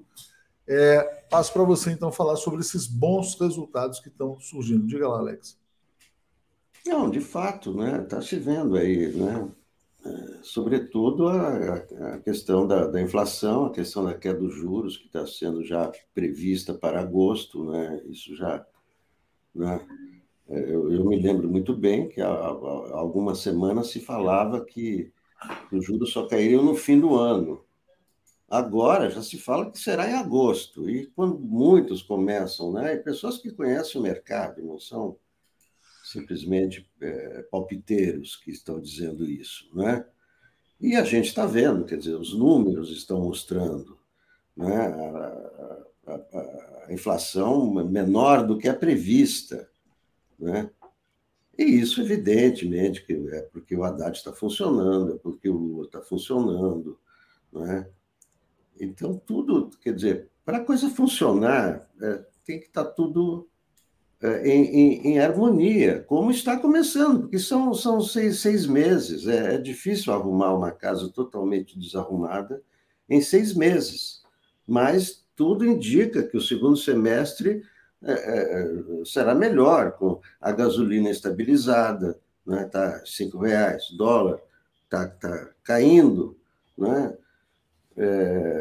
É, a Europa, né, vem a chefe da União Europeia eh, visitar aqui, quer dizer, é evidente que né, tem a ver com a, com a volta da importância do Brasil no mundo. Tudo isso né, não há um fator só para que o país melhore, não é uma coisa só, não é uma, um botão que se aperta, são vários fatores que, que se reúnem, não é? é e é claro que esse, esse governo, né? É, Paulo, você que era o mais cético aqui de todos nós em relação à economia, mas parece que está tendo um reconhecimento geral de que as coisas estão meio que se, se ajeitando, né? Diga lá, Paulo. Exatamente. Eu era até mais que cético, mas você foi assim bastante, né? É, gentil que eu. Mas o que eu quero que eu acho é o seguinte: vamos, vamos falar a verdade. É, a economia está se mexendo, né? A economia está se mexendo. Nós sabemos que esses números, quando, quando você precisa ler muito no jornal, ah, agora cresceu tanto, é porque não está nem, tá nem para perceber esse crescimento. Porque as pessoas, não é que as pessoas estão encontrando empregos, elas continuam procurando emprego, elas continuam batalhando, continua difícil. Ou seja, é, e felizmente é. E era esperado uma mudança que você começasse a o que é destravar a economia. Gente, olha, acho ótimo. Quanto mais for destravada, melhor. Agora, não é para isso que o Lula foi eleito. Não vamos nos iludir. Ele não vai virar, não vai, não vai assim. O, o, o país não. Isso, é, isso ou é um começo que vai exigir outras medidas para frente, vai exigir inclusive medidas duras que agora não foram tomadas com relação a juros, com relação à, à, à, à desprivatização, com relação a investimentos, a salários, que vamos que você ou você vai ter uma, uma coisa assim, ou nós vamos ficar, ok, vamos crescer um pouquinho, vai. Depois a gente cresce um pouquinho. Ah, vai, então, aquele, aquele, sabe, vamos assim, a, a, gente tem que tomar cuidado, que assim, é aquele, sabe, tem um conformismo, que ele se, é, é se contentar com pouco. Podia ser pior. Antes era pior, não, mas gente, não, não, mas antes era pior, sabe? Mas assim, o Lula não foi eleito para isso. O Lula foi um sujeito que o povo brasileiro tirou da cadeia para colocar na presidência da República. Assim, evento político mais duro e radical do que esse, olha, são poucos. São poucos. É então, o povo está sonhando com mais. Então, quando a gente fala assim, olha, eu acho, olha, vou dizer assim, é, seria um absurdo que não acontecesse nem isso. Olha, ainda bem que está acontecendo, vamos todos nós. Ok, mas não vamos imaginar que resolveu, porque não resolveu. Vamos lá, deixa eu agradecer aqui ao João Eduardo Cortes, dizendo: confiamos no presidente Lula, ele estabelecerá outras dinâmicas para melhorar a economia. Valmir Zanzedi, se a justiça não reverter, estatiza, simples assim. Miriam Pereira Ramos, desculpe a ignorância, mas o que são Golden Shares? É uma ação que tem um poder especial. Por exemplo, o governo brasileiro tinha uma Golden Share na Vale. Então, quando a Vale decidiu o investimento, mesmo sendo privatizada, ela tinha que consultar o governo brasileiro. Carlos Alberto Veloso. Atenção, Houston. A contagem regressiva iniciada, faltam 79 dias para os nazis separatistas e corruptos serem presos. Fugirão para a Europa e Estados Unidos. Júnior Lage apoiando o documentário, agradeço muito aqui. Luiz Henrique, o mundo fabricando armas nucleares e nós ouvindo da Alemanha que temos que proteger a floresta. Cinismo paradoxal. Abraços de Porto Alegre. Aqui, de férias, dizendo que é uma potência verde. Vamos falar no concreto. Concordo com o Paulo, todos falam genericamente. E o Sérgio Santos já tinha dito assim: o Brasil tem a matriz energética mais limpa do mundo, o Brasil é a potência verde. É, Florestan Paulo tinha falado né, essa questão de que o, o, povo brasileiro não pode se contentar com pouco. Né? Mas olha o que, que o Tarcísio, o engenheiro Tarcísio, está oferecendo para o eleitor paulista no seu programa de casas populares. Né? Isso está viralizando nas redes sociais, é uma casa de 15 metros quadrados sem janela, é quase que uma solitária. Né? É, é isso que ele está fazendo como programa de habitação popular de São Paulo. Diga lá, Florestan.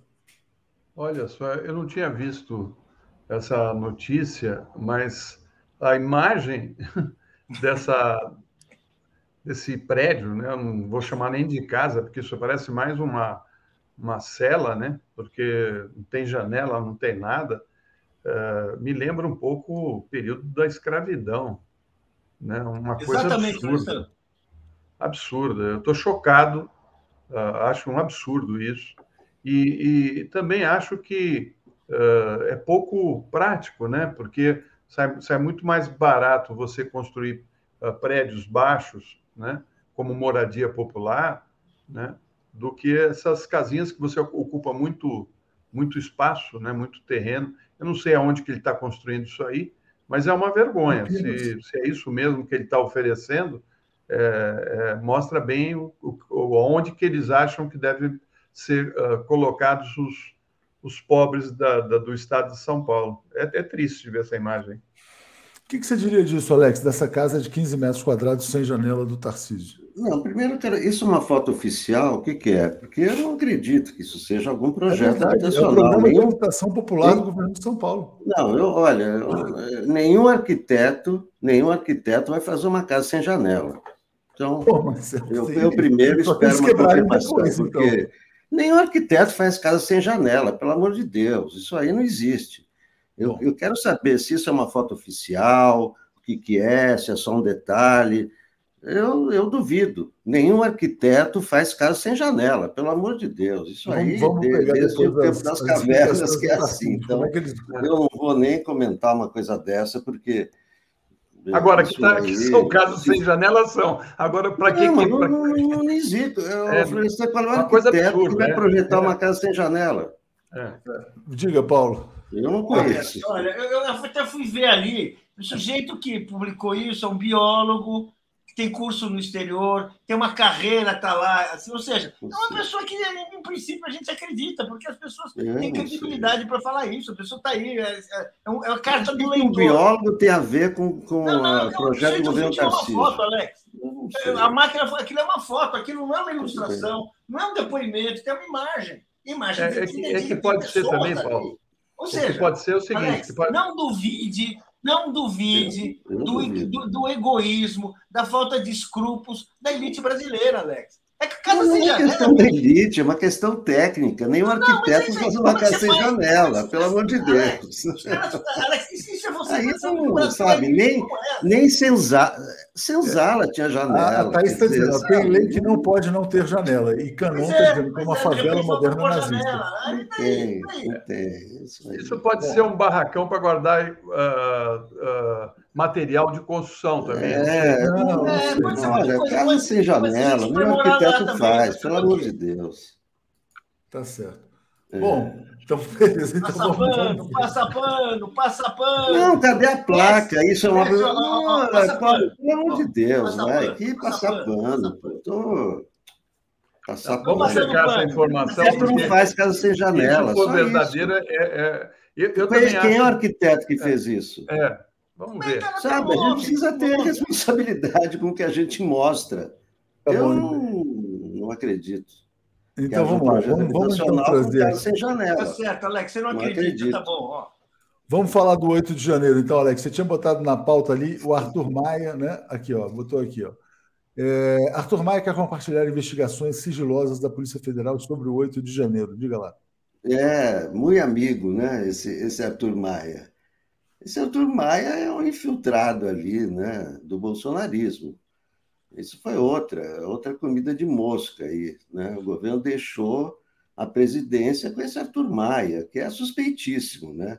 Então ele vai ao Alexandre de Moraes, ah, quero compartilhar as informações sigilosas que você tem aí, porque lá na minha comissão tem o filho do Bolsonaro, que precisa saber o que está acontecendo, né? tem o André Fernandes, que está sendo brincadeira, né? que o Alexandre de Moraes vai compartilhar né? com, a, com, a, com a CPMI, que está cheia de investigados, informações sigilosas. Né? Brincadeira desse Arthur Maia, né? o, você acha que essa CPI pode ter um efeito inverso? Então, é isso que você está dizendo, Alex? Só para entender.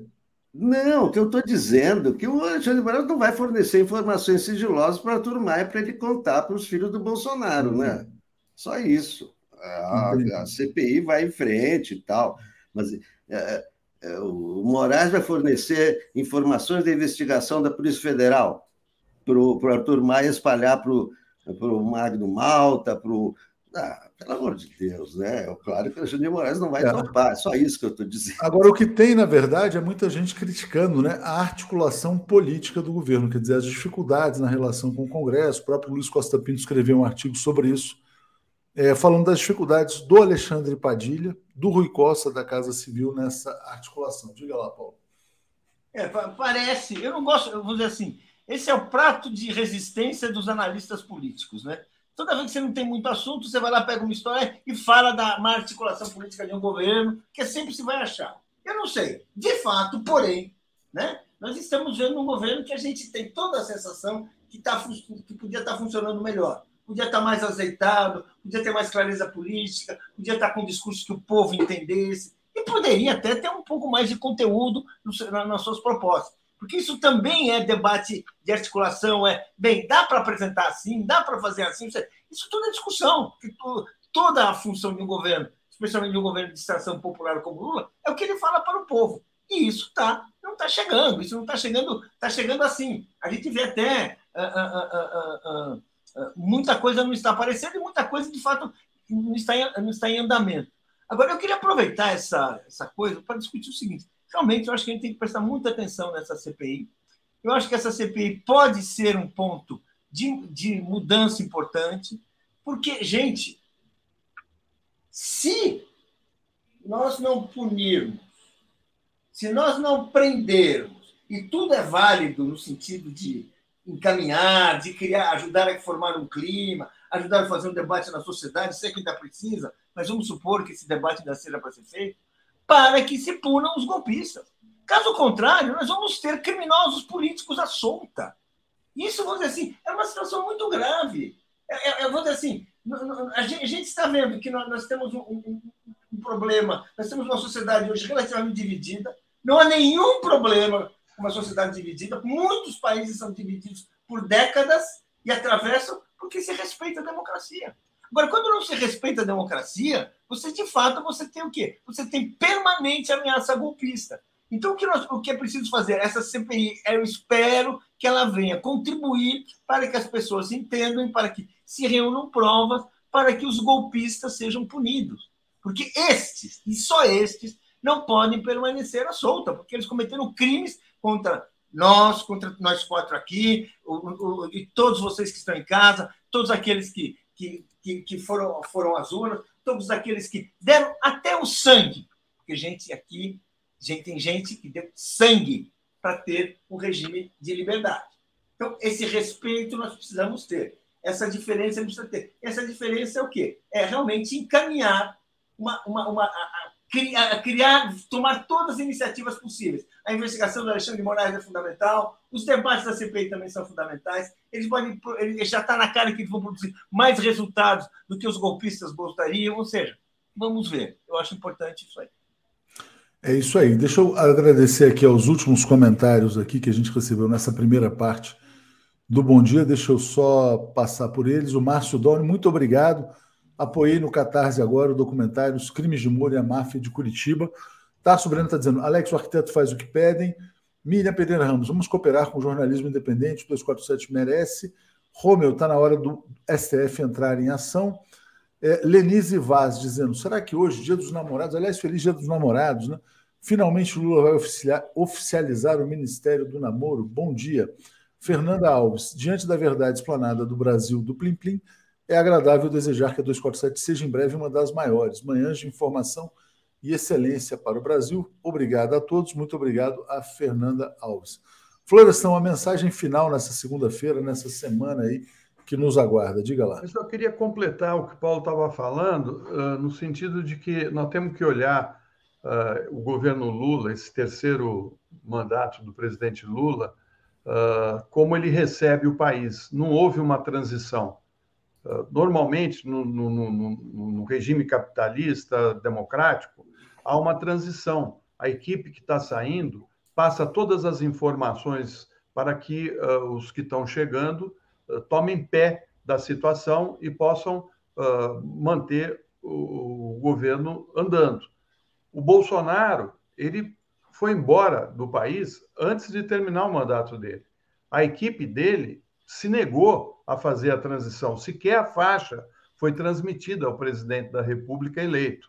Ou seja, há uma dificuldade da equipe que chega em tomar pé da situação, e principalmente depois de um governo trágico como foi o governo do Bolsonaro. Então, até você colocar a casa em ordem, tem que descobrir naquela bagunça que eles deixaram a situação ah, de cada área leva um tempo, não é fácil. Não é fácil. Então, há uma cobrança muito grande da, daqueles que são colaboradores do presidente Lula para que apresente resultados rapidamente. E tem algumas áreas que não é bem assim. Você tem, você tem funcionários, você tem que fazer um levantamento, né? Uh, e eu acho que tem, que tem que fazer essa pontuação, e era isso que eu queria dizer, né? E desejar uma boa semana para todo mundo que está aqui nos acompanhando. E, ó, muitos likes, porque nós chegamos a quase 9 mil pessoas. Vamos dar likes aí, gente. Vamos, vamos dar os likes, vamos puxar aqui. Vamos lá. Semi Ferraz dizendo: nem o governo nem o PT estão apostando nas plenárias estaduais do PPA poderia ser o início de uma mobilização em defesa do governo democrático. Alex, você, o que, que você aguarda dessa semana? CPIs, o que, que você acha que vai ser o ponto forte? Não, o que eu queria comentar é a volta do Geraldo Vandré.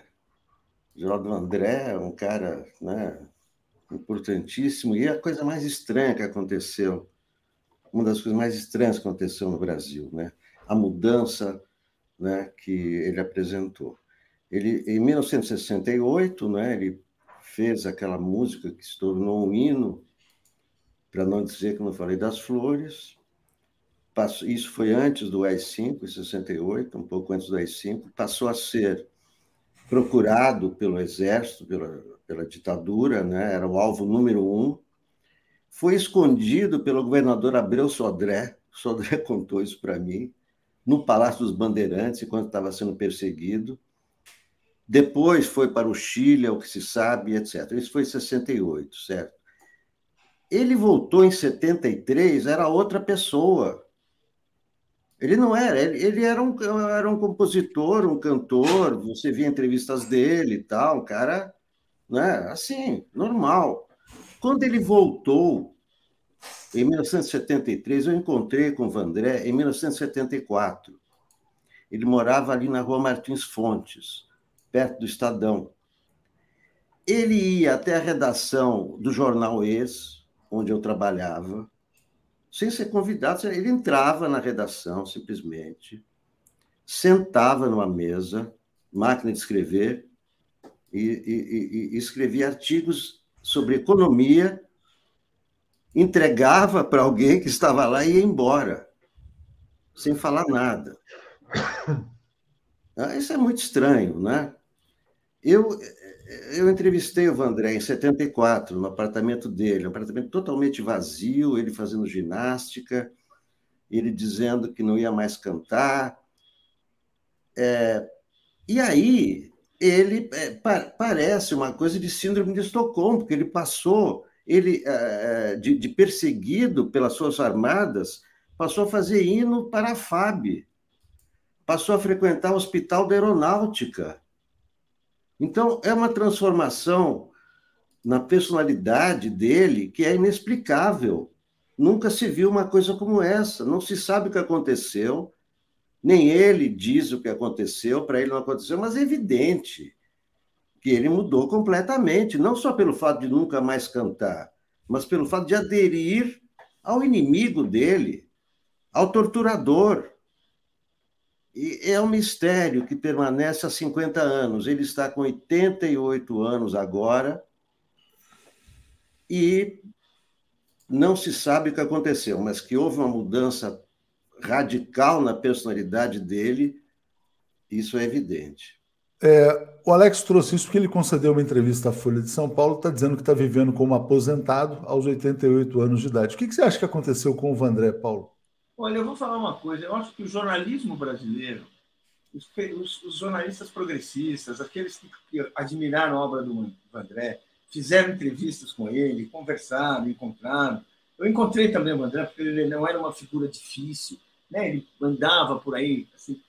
Estão devendo a explicação do que aconteceu com ele.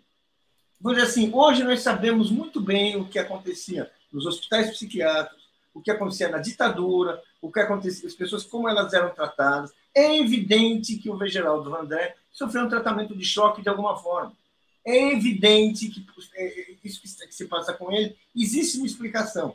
Considerando, e eu me emociono até hoje quando eu ouço as músicas, as músicas dele, é, sabe assim, quando eu lembro dele, quando eu vejo as apresentações dele, quando eu vejo aquela alegria que era tudo isso, eu acho que nós estamos devendo sabe? Eu acho que é um projeto que é válido, sabe? Porque assim, acompanhar, reconstruir essa história. Porque o Vandré, é, essas aparições dele são periódicas. Não é a primeira vez que ele aparece, ele apareceu outras vezes. Já depois desses desaparecimentos. Tem pessoas que conheceram o Vandré, pessoas que, conhe... que cuidaram dele por um período, que estão aí. Ou seja, eu acho que o jornalismo brasileiro, que é um jornalismo que se orgulha de contar a história do país, está devendo uma reportagem bem feita, fidedigna, sobre esse grande personagem, Geraldo Van Dyke. É isso aí. Obrigado, gente. Então vamos seguir aqui com a Daphne e com o Paulo. Boa semana para vocês. Valeu. Obrigado. Abraço. Vamos lá, então. Bom dia, Daphne. Tudo bem com você? Bom dia, Léo. Boa semana. Bom dia, comunidade 247. Tudo bem? Tudo em paz. Vamos trazer já o Breno aqui. Bom dia, Breno. Tudo bem? Bom dia, Léo. Bom dia, Daphne. Bom dia a todos que nos assistem. Bom dia. Obrigado aqui ao Ounei Araújo, apoiando o documentário do Joaquim e também Pedro Cândido, né? Recomendo o livro de Vitor Nuzzi sobre o Vandré. Carlos Eduardo Lessa está dizendo que ele era advogado, mandando um abraço aqui de BH. E, Breno, a gente se vê na quinta-feira para falar sobre junho de 2013. Tem uma pesquisa que saiu hoje do Globo, olha que interessante. Né? Quinta-feira, 13 horas, o Breno está lançando um livro sobre isso. Mas está aqui, ó, Esquecimento marca os 10 anos das jornadas de junho de 2013 no Sudeste, né? revela a pesquisa IPEC. É, teve, hoje teve morte do Silvio Berlusconi também, não está faltando assunto. Gente, bom dia para vocês. Breno, a gente se vê na quinta. Valeu. Valeu, Léo. Bom dia, Breno. Vamos começar pela IPEC, pela pesquisa IPEC, ou você quer começar pela morte do Berlusconi? Tanto faz. Como você quiser. Vamos começar pela morte do, do Berlusconi, já separei aqui a matéria. Queria que você falasse dessa figura, né? O Trump italiano, é, que se, se beneficiou, como diz aqui a nossa matéria, da Operação Mãos Limpas, né? E que a gente pode fazer uma comparação com a Lava Jato brasileira. Passo para você, Breno. Olha, é, nós, é, situar historicamente o papel do Silvio Berlusconi é, é, algo bastante complexo, porque ele é uma figura dos anos 90, quer dizer, que emerge com força política nos anos 90. Tinha sido presidente do Milan, quer dizer, a, a trajetória dele é uma trajetória fora da política. Ele tinha sido um cantor é, cantor de cruzeiros, aliás, um cantor de relativo sucesso. Quem procurar no YouTube Silvio Berlusconi cantando, verá que ele é um bom cantor. É? Ele cantava em cruzeiros. Podia ter continuado cantando, né? Aquelas canções, aquelas canções italianas é, típicas, né? É, depois ele faria vida empresarial, seria dono do Milan, no auge do Milan, quando o Milan foi a, talvez o, o, grande time naquela época, é, numa das grandes fases do Milan, e ele entraria na política é, como um outsider. Ele talvez tenha sido, pelo menos nos países mais, digamos, é, de maior peso relativo no mundo, ele foi a primeira experiência de um outsider da política que emerge numa situação em que o sistema político italiano tinha sido destroçado pela operação Manipulite, pelas operações mãos limpas.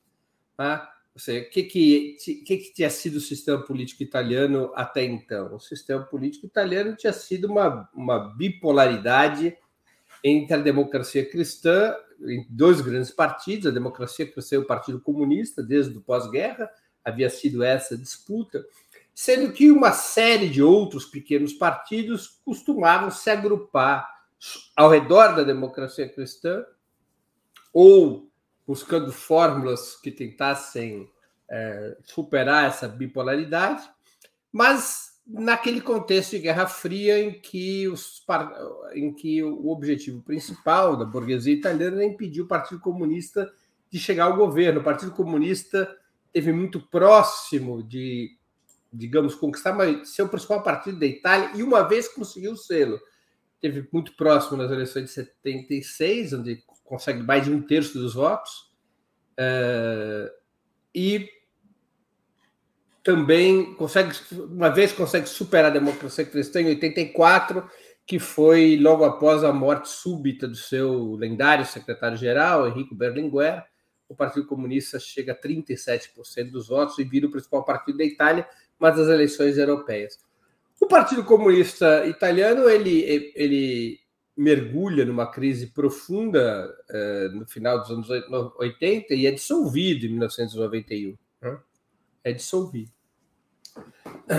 Opera a operação Mãos Limpas ela, é, ela vai para cima das relações entre, entre o governo italiano, o governo democrata cristão, é, o, o, governo que havia sucedido o, o, a democracia cristã, que era o governo dirigido pelo Bettino Craxi, do Partido Socialista, e faz um arraso nas relações entre esses partidos políticos e o financiamento ilegal desses partidos e a corrupção dos seus dirigentes dentro do esquema financeiro que foi montado para impedir a ascensão do PC italiano. Essa é a verdade. Tanto assim que nas operações Mãos Limpas, praticamente nenhum é, dirigente ligado ao Partido Comunista é sequer processado. Todos os processos ocorrem contra os partidos que haviam se vinculados para enfrentar uh, o Partido Comunista. E essa operações Mãos Limpas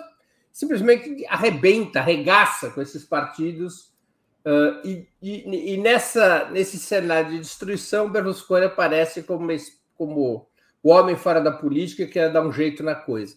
A comparação com, com Trump é, é, bastante interessante, acho que é a mais apropriada de todas as comparações. Berlusconi não é Bolsonaro, Berlusconi é Trump, não é a mesma coisa.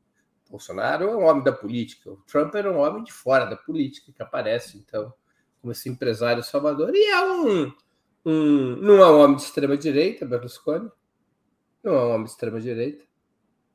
É, é um homem de direita, um populista de direita, que, é, se a gente quiser a comparação brasileira, lembra um pouco o Paulo Maluf, tá? por suas características.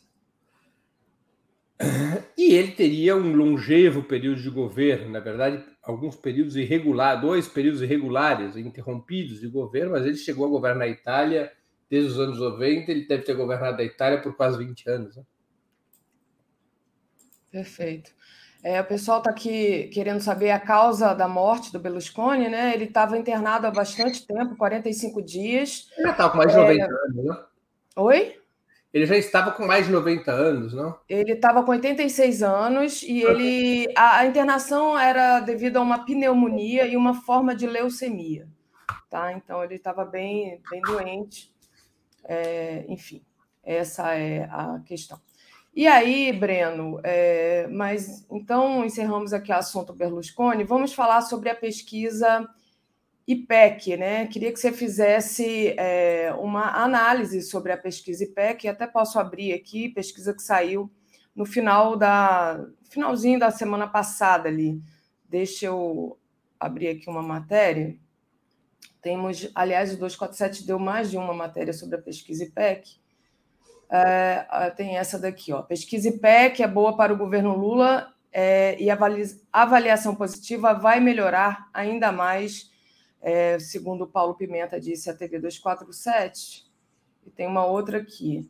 Pesquisa IPEC mostra que 41% dos que votaram em Bolsonaro já têm visão positiva ou neutra em relação a Lula. Quer dizer, o Lula está conseguindo é, avançar ali no que antes eram pessoas que votariam no Bolsonaro, né? Deixa eu colocar essa que é mais simpática.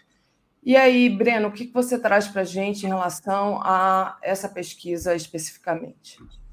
Olha, eu acho que a gente tem que olhar para essa pesquisa com muita cautela. É, é uma entrevista que não é boa, não é ruim, mas não é boa. É uma pesquisa a pesquisa não é ruim e não é boa. Ela é uma pesquisa preocupante, embora ela tenha elementos positivos. O que, que ela tem de, de positivo está destacado na matéria do 247. Quer dizer, você tem uma certa oscilação no eleitorado Bolsonaro, em, é uma, uma oscilação positiva em relação ao Lula. Isso é um fato importante. Agora, você tem o oposto uma oscilação negativa na base social do Lula no Nordeste. Uma Verdade. Importante. Tá? É, essa oscilação, até anotei aqui o dado, é, houve uma queda. É, a, a expectativa de 76% dos eleitores do Nordeste no início do ano era que o governo Lula seria ótimo e bom. Nessa pesquisa agora, apenas 45% daqueles, dos eleitores daquela região mantém a expectativa. Ele caiu 10 pontos, né? Segundo diz aqui a matéria da. O lugar onde o Lula mais caiu foi no Nordeste. Verdade. Tá? Uh, é a região ainda que melhor avalia o governo, mas é a região na qual o Lula uh, mais caiu. Uh, se, se você analisar os menos escolarizados, também aconteceu esse movimento 65% acreditavam que o governo seria ótimo ou bom, entre aqueles que têm, é, a, a, no máximo, até ensino primário, e esse ótimo, o, e o ótimo, bom, o ótimo e bom agora, nesse setor, dizer, aqueles que continuam achando ele ótimo bom, caiu para 46%. Tá? Então, é uma queda importante. Também houve queda entre eleitores que ganham até um salário mínimo. O ótimo e bom caiu de 62% para 43%. Então, há uma espécie de swap na opinião pública. Que é a swap? Uma troca de posições. Melhorou a situação do Lula entre os eleitores do Bolsonaro e piorou na sua própria base eleitoral. O Lula teve uma pequena queda dentro da margem de erro em relação à, aprovação do seu governo, que, é, que é, são dois tipos de pergunta completamente diferentes. Os jornais, alguns dos veículos monopolistas de comunicação, eles uh, fazem uma manipulação da informação. Aprovação ao governo não é ótimo e bom. São duas perguntas diferentes. A pergunta de aprovação é muito explícita. Você aprova ou não o governo Lula? E essa aprovação, ela vem caindo desde o início do ano, caiu de 57% para 53%, se eu não me engano, não é? Quer dizer, é uma tendência declinante, mas ainda muito forte, porque o Lula não foi eleito com 50 50,6% de todos os eleitores. 50,3% é dos eleitores é, dos votos válidos. E essa pesquisa que indica 53% do apoio é sobre o total do eleitorado. Lula foi eleito com 37,9% do total dos eleitores. Então, é uma situação até melhor do que nas eleições, mas ela tem uma tendência declinante em relação ao início do ano, 57% para 53%. O e qual é a explicação que você daria para esse declínio, por exemplo, no Nordeste? Olha, nós tivemos uma campanha é, muito forte de que a vida ia melhorar para os mais pobres imediatamente. Ah, aquela história da picanha e da cerveja é levada muito a sério pelos pobres. Mas houve uma diminuição do preço da carne. É, não, mas ela, ela e eu sei disso nem como carne. Ela não botou picanha e cerveja na mesa dos pobres. Não, é? não houve uma mudança.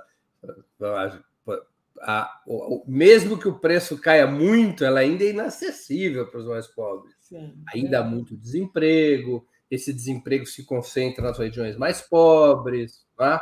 Então, uma situação.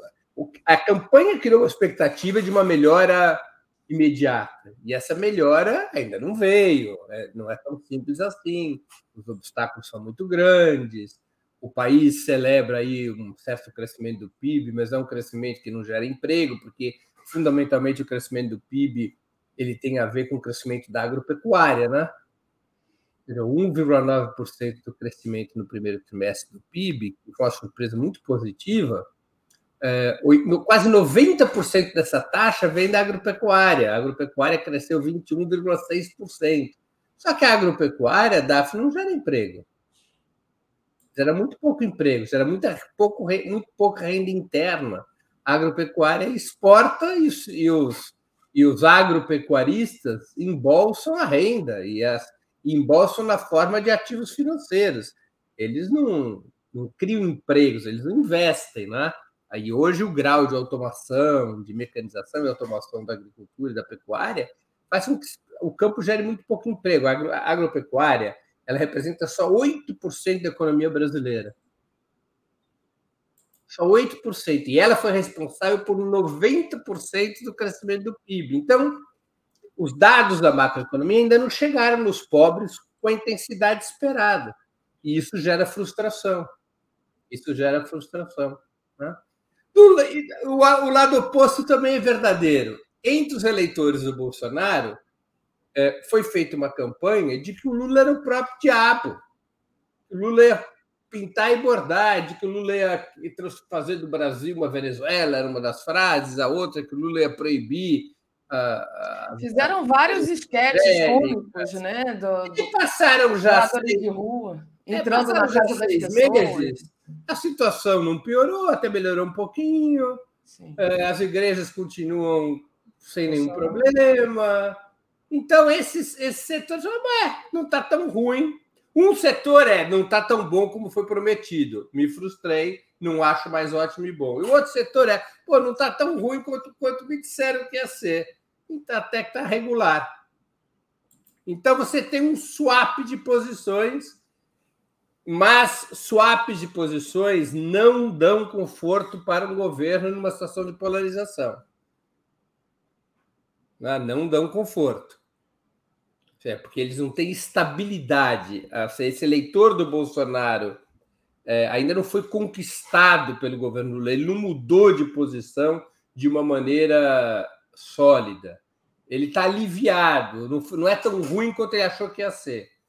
Então, agora, é preocupante, é um sinal amarelo de que o Lula tenha perdido força no seu núcleo histórico.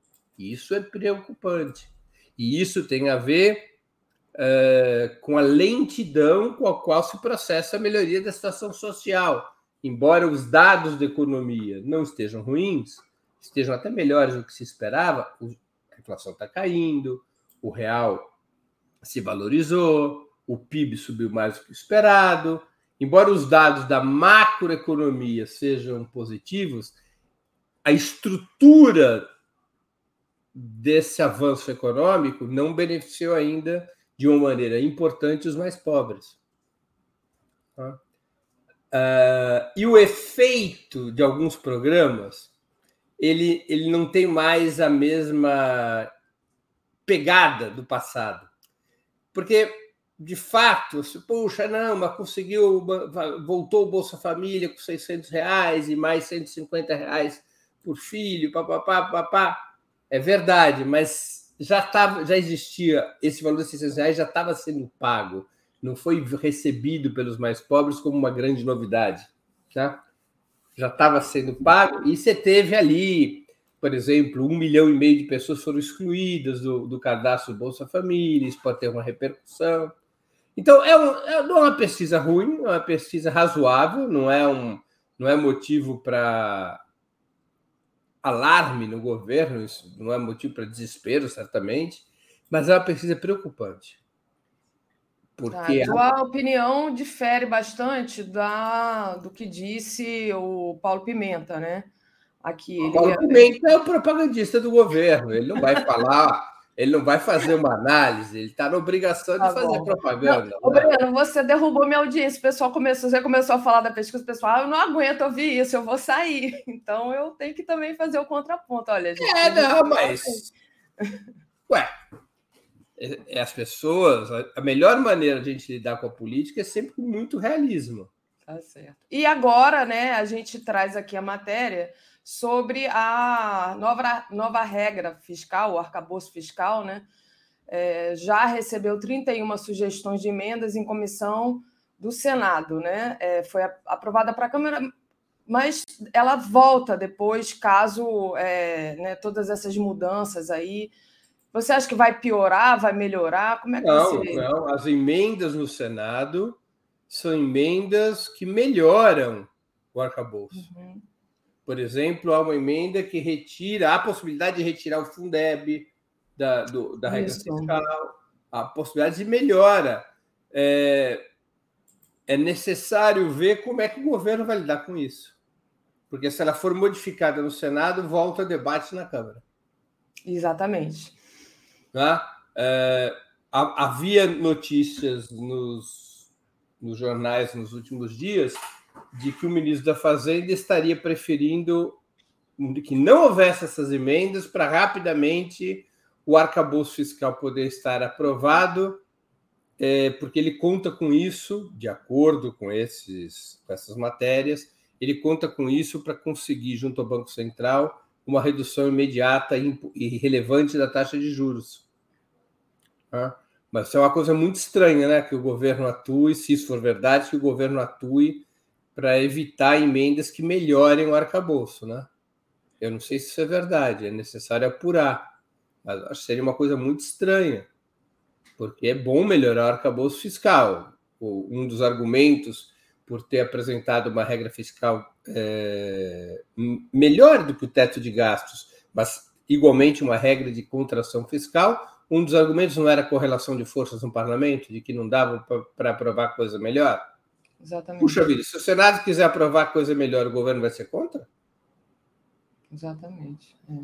Então precisa é, verificar essas informações. Né? Eu não estou aqui dando essas informações como fatos, mas elas saíram em diversas matérias de que o governo estaria preocupado com essas emendas no Senado, porque faria tardar o processo é, de promulgação da, do arcabouço fiscal. Né? Perfeito.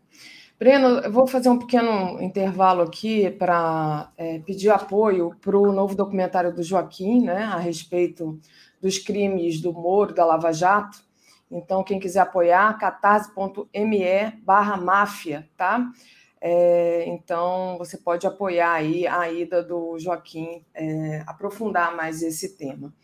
E queria agradecer aqui ao Jairo Costa, que mandou um, um superchat para a gente, dizendo bom dia, Breno, e parabéns pelo último programa, segunda, pass segunda passada, bem conduzido pela Daphne, sempre precisa. Teve cortes 247 para essa live? Provavelmente, Jairo, eu não me lembro, mas provavelmente sempre tem. O, o Breno aqui, a entrevista do Breno, sempre traz cortes para gente.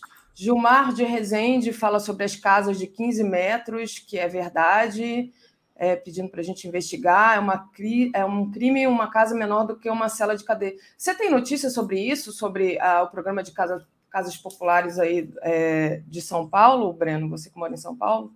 Não. Não? Então tá. A gente vai investigar, então agradeço a vocês que estão aqui colaborando conosco, pedir para vocês também deixarem o like e compartilharem a live, né? É... Breno, queria trazer um outro assunto para você. Você fez uma postagem no Twitter sobre a vinda do Roger Waters ao Brasil e a posição, segundo a coluna do Lauro Jardim, se não me engano, do ministro Flávio Dino, né? É, você estava falando ali, vou até abrir aqui o seu Twitter, pedir para você comentar. É, você falava ali sobre censura prévia, alguma coisa assim. Você disse assim: absurda e lamentável a posição do ministro Flávio Dino da Justiça ao informar o STF que Roger Waters será preso se usar em sua turnê uniforme semelhante ao nazista. Essa informação até agora não foi claramente desmentida, embora o ministro tenha afirmado não se tratar de censura prévia, assumiu a hipótese de que poderia se tratar de apologia ao nazismo. A gente sabe, né? Não vou ler tudo que você escreveu, mas a gente sabe muito bem a posição do Roger Waters, que é uma, um artista muito combativo, né? É, em relação à extrema-direita e tudo. Queria que você falasse um pouco sobre esse, digamos assim, esse debate que foi travado é, e que você, enfim, tomou uma posição ali mais crítica ao que é, teria declarado o ministro. Vamos recapitular o caso? Vamos. O que acontece? O Roger Waters ex-vocalista do Pink Floyd, músico de projeção mundial, ele está na sua turnê de despedida, sua última turnê. É... Eu até me esqueci o nome da turnê. Ah, eu vi ontem, porque eu estou querendo ir, mas agora esqueci também. É... Eu posso achar aqui. A turnê, enfim, ele está na sua última, na sua última turnê e ela já, já se iniciou e ao se iniciar pela Europa, uh, causou polêmica, especialmente num show dele em, em, em Berlim, uh, causou uh, impacto, um certo impacto, uma certa polêmica, o fato de ele usar um uniforme assemelhado ao uniforme nazista. Ele quis ele, ele, recorre sempre a essas imagens do nazismo para fazer o combate ao nazismo. Isso vem desde aquele álbum do Pink Floyd, The Wall, o pai do, do, do, do, Roger Waters é um desaparecido de guerra, lutou na Segunda Guerra Mundial e foi morto pelos nazistas. Uh, e ele usou essa, esse uniforme nazista para fazer a crítica do próprio nazismo e para comparar as práticas do nazismo com as práticas do Estado de Israel. Ele fez uma comparação entre a, o assassinato da Anne Frank, é, uma menina judia, judia, que foi assassinada no campo de concentração holandesa de origem judaica, que foi assassinada num campo de concentração na Segunda Guerra, e uma jornalista palestina que, que foi assassinada pelo Estado de Israel. Então, ele comparou as duas figuras e comparou com isso as práticas do Estado de Israel com as práticas do nazismo. E, imediatamente, o sionismo, as organizações sionistas do mundo inteiro, começaram uma enorme campanha contra o Roger Waters, acusando-o de apologia ao nazismo e de antissemitismo. Essa pressão incidiu rapidamente sobre a prefeitura de Berlim, eh, que eh, ameaçou This is not a drill, é o nome da, da, da, da, turnê. Achei né? aqui. É, e a prefeitura de Berlim é, imediatamente ameaçou a Roger Waters, com base na lei contra a apologia ao nazismo na Alemanha, ameaçou o Roger Waters de medidas legais. E começou no mundo inteiro uma campanha contra o Roger Waters, que é um aliado histórico da causa palestina e que por isso tem o ódio do sionismo, incluindo essa, esse oxímero esquisito chamado sionismo de esquerda. Né? É, lembremos sempre que o sionismo ele não, não é a mesma coisa que o judaísmo, o sionismo é uma corrente político-ideológica, nem, nem todos os judeus são sionistas. Uh, o sionismo é uma corrente uh, que já chegou, inclusive, a ser classificada pelas Nações Unidas em 1975 como uma forma de racismo.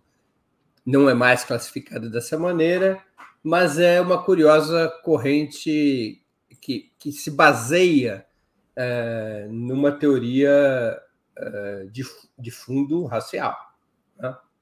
que é a defesa da construção de um Estado judaico, como é o caso do Estado de Israel. O sionismo começou então essa campanha contra o Roger Waters. E aqui no Brasil, o vice-presidente da Confederação Israelita do Brasil, da CONIB, que é também presidente do Instituto Memorial do Holocausto, Ari Berger, um notório bolsonarista. Ari Berger está naquela cerimônia da hebraica do Rio de Janeiro, em que o Bolsonaro faz uma piada racista com aquela história de o peso dos negros deve se medir em arrobas. Exatamente. E esse Ari Berger entra com um pedido junto ao Ministério da Justiça de que para que Roger Waters fosse proibido de, de entrar no Brasil. Esse foi o pedido desse bolsonarista, sionista Ari Berger, que o Roger Waters fosse proibido de entrar no Brasil. Evidentemente que o, o ministro Flávio Dino não compactuaria com uma coisa dessas. É, evidentemente que ele tampouco compactuaria ou poderia compactuar com a censura prévia, porque esse argumento do uso do, do, do uniforme nazista, se ele fosse aplicado como um fator proibitivo, como querem fazer na Europa, especificamente na Alemanha, levaria a situações bizarras, né?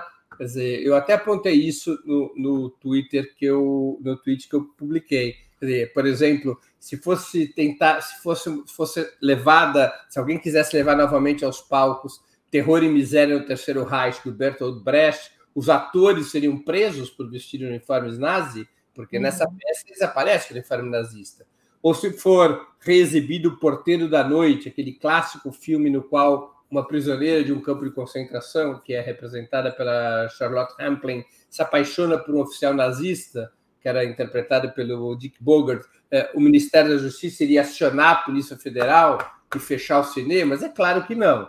Então, o ministro Flávio Dino tem essa posição, era óbvio. O que acontece é que saiu uma nota no Globo do Lauro Jardim, e nessa nota o Lauro Jardim fala o seguinte: que o ministro Flávio Dino teria se comunicado com o ministro eh, Luiz Fux do STF e dito que se o Roger Walters usasse o uniforme nazista no seu show aqui em São Paulo, ou em qualquer uma das outras uh, cinco cidades em que ele vai se apresentar, ele vai se apresentar em seis cidades entre outubro e novembro.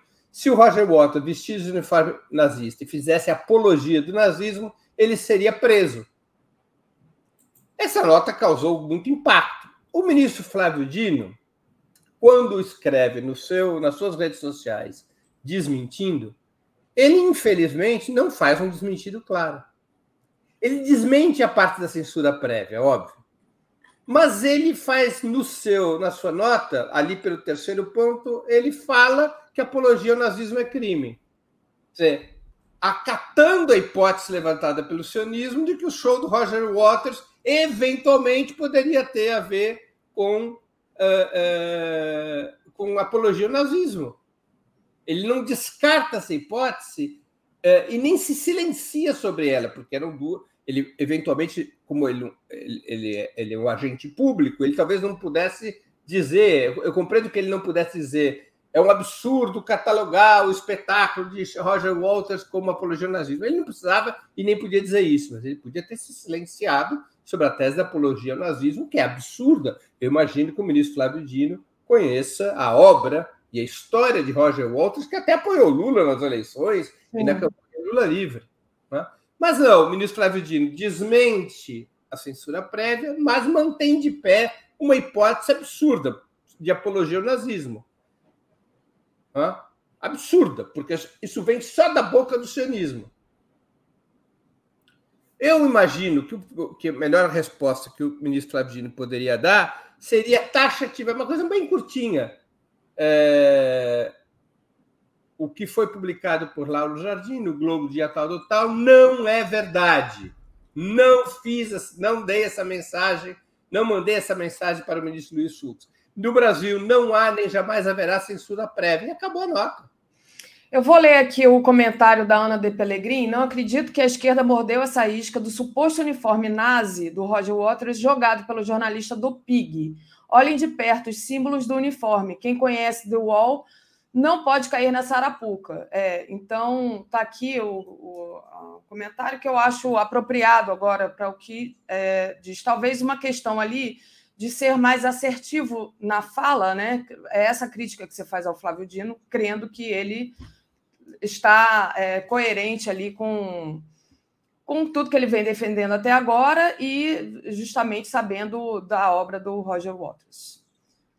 Certo? Olha, é, eu não acho que a esquerda tenha comprado essa tese do sionismo. O que eu acho é que o ministro Flávio Dino eu vou aqui fazer uma especulação. Talvez não queira ter batido de frente com o sionismo, que é a corrente dominante na comunidade judaica brasileira. Ele quis fazer ali uma média com a comunidade judaica. É a única explicação que eu consigo encontrar. Porque essa tese, essa tem uma nota que fala que no Brasil a apologia ao nazismo é crime, vai se aplicar a todos os shows por que, por que isso está se aplicando apenas ao show, à questão do show do Roger Waters? É? Então, eu achei muito ruim o, a, a, o desmentido do ministro Flávio Dino, muito ruim. É? É, porque confere ares de possibilidade à tese criminosa do sionismo. É? Que é uma tese abraçada, inclusive, por aqueles que se dizem adeptos do sionismo de esquerda. Eu até conheço sionistas que se acham de esquerda. Mas o que eu acho que não existe é sionismo de esquerda. É, é a mesma coisa que racismo de esquerda. Perfeito. É, teve alguém que falou aqui. Lembrando que o Breno, você é judeu, né? Sim. É. Não, é só porque alguém estava fazendo aqui uma acusação, mas eu acho que não confere. Qual acusação?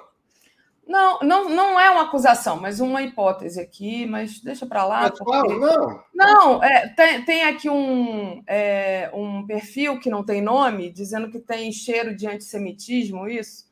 Ah, mas, enfim. É, essa, é a, essa é a conversa mole tradicional do sionismo, que é identificar antisionismo, que é o combate a uma corrente política ideológica, com o antissemitismo, que é o racismo antijudaico. Então, é um dos truques do sionismo é fazer essa identidade entre antisionismo e antissemitismo.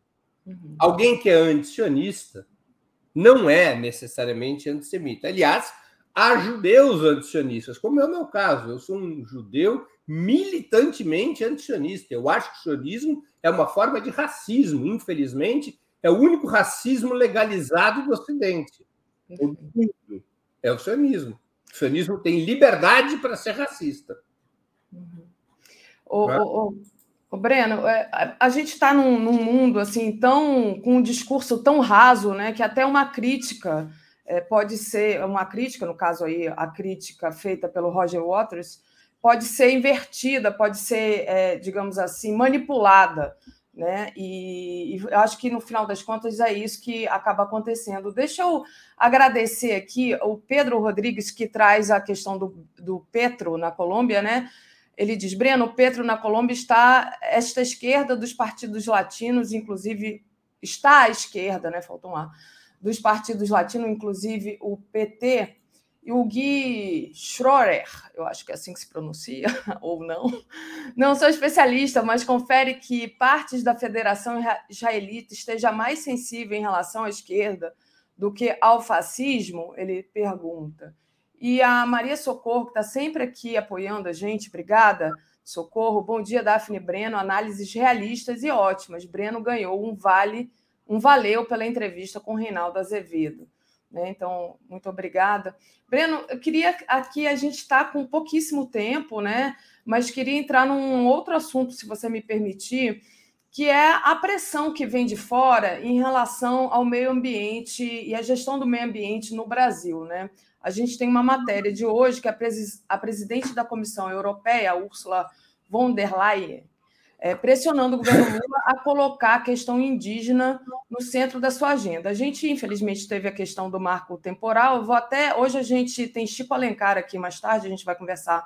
Eu vou fazer uma pergunta a ele sobre isso, né? É, mas queria que você tratasse um pouco dessa questão da agenda verde, digamos assim, e a pressão que vem de fora. Deixa eu ver se eu trago aqui. A, achei. A nossa matéria do 247 pediu um comentário seu sobre essa pressão externa em relação ao meio ambiente brasileiro. Olha, é, o que, que, acontece? Qual é o, qual é o, o, o elemento que está por, por trás deste jogo?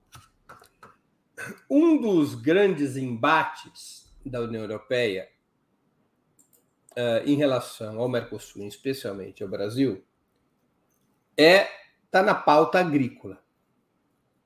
Especialmente alguns países da União Europeia têm uma, uma, uma agricultura forte, importante, que sofre concorrência da produção agrícola da América do Sul. Eu estou me referindo especialmente à França, à Irlanda, à Polônia.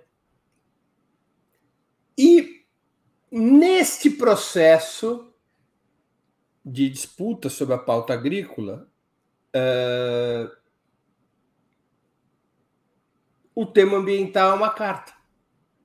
Seja, exigências ambientais desmedidas em relação ao Brasil exatamente para poder, de um lado, desgastar eh, os produtos agrícolas brasileiros e comprometê-los cada vez mais com crimes ambientais, e do outro lado, eventualmente, arrancar medidas de defesa ambiental que reduzam a produção agrícola brasileira. É? E é um discurso simpático, não é? Porque a senhora Ursula von der Leyen com esse tipo de pressão sobre a questão ambiental, ela tem apoio, a simpatia de todos aqueles que defendem a causa ambiental. Poderia ter a simpatia de todos aqueles que defendem a causa ambiental, a causa indígena. É um discurso simpático, mas esconde interesses é, impublicáveis, que são os interesses da agricultura europeia. Né? É, por outro lado, esse discurso, essa pressão também é usada na mesa de, de negociações para que o Brasil ceda naquilo que é o mais importante para a União Europeia nas negociações do acordo com o Mercosul, que são as compras governamentais. A União Europeia exige que o Brasil os outros, e os demais países do Mercosul abram as compras governamentais para serviços estrangeiros, ou seja, que empresas europeias possam construir estradas no Brasil, para que se possa importar a contratação de serviços. para que as empresas estrangeiras, no caso específico europeias, possam ter acesso à compra de serviços pelo governo. O presidente Lula já disse que não vai ceder nisso. Então, o tema ambiental é usado como uma, um instrumento também em relação a isso, mais ou menos do seguinte tipo: nós bot vamos botar vocês sob pressão na questão ambiental e a gente só alivia se vocês mudarem de posição sobre as compras governamentais. Então, faz parte de um jogo dos Estados europeus essa história do meio ambiente. Né? É claro que nós temos uma questão ambiental relevante no Brasil, mas isso não pode ser ditado pelos interesses da União Europeia. Aliás, a União Europeia não é exemplo para nada, historicamente, em termos de proteção ambiental. Né? A, Europa, a Europa já destruiu todas as suas florestas nos últimos dois mil anos. Sobrou nada, quase, né? Exatamente. A Europa é onde mais prospera, em termos de países é, com grau médio e elevado de renda, uh, portanto, estou evidentemente excluindo a, a, África, parte da América Latina e, e da Ásia, é onde mais se consome energia carvão. Não é?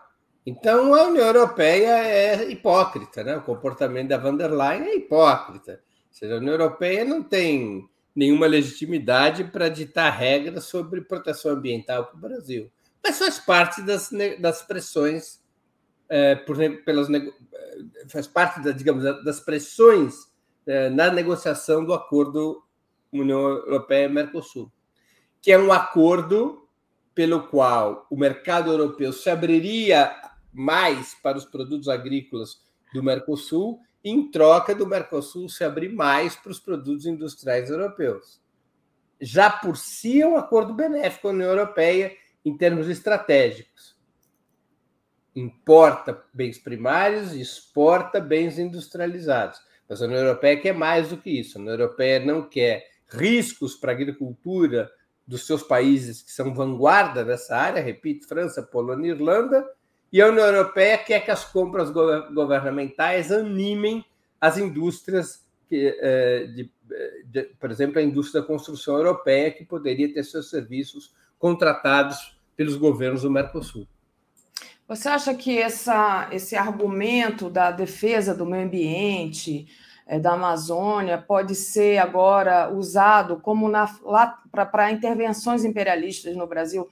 O que lá atrás foi usado é, com o argumento da corrupção, por exemplo, de acabar com a corrupção, essas coisas assim?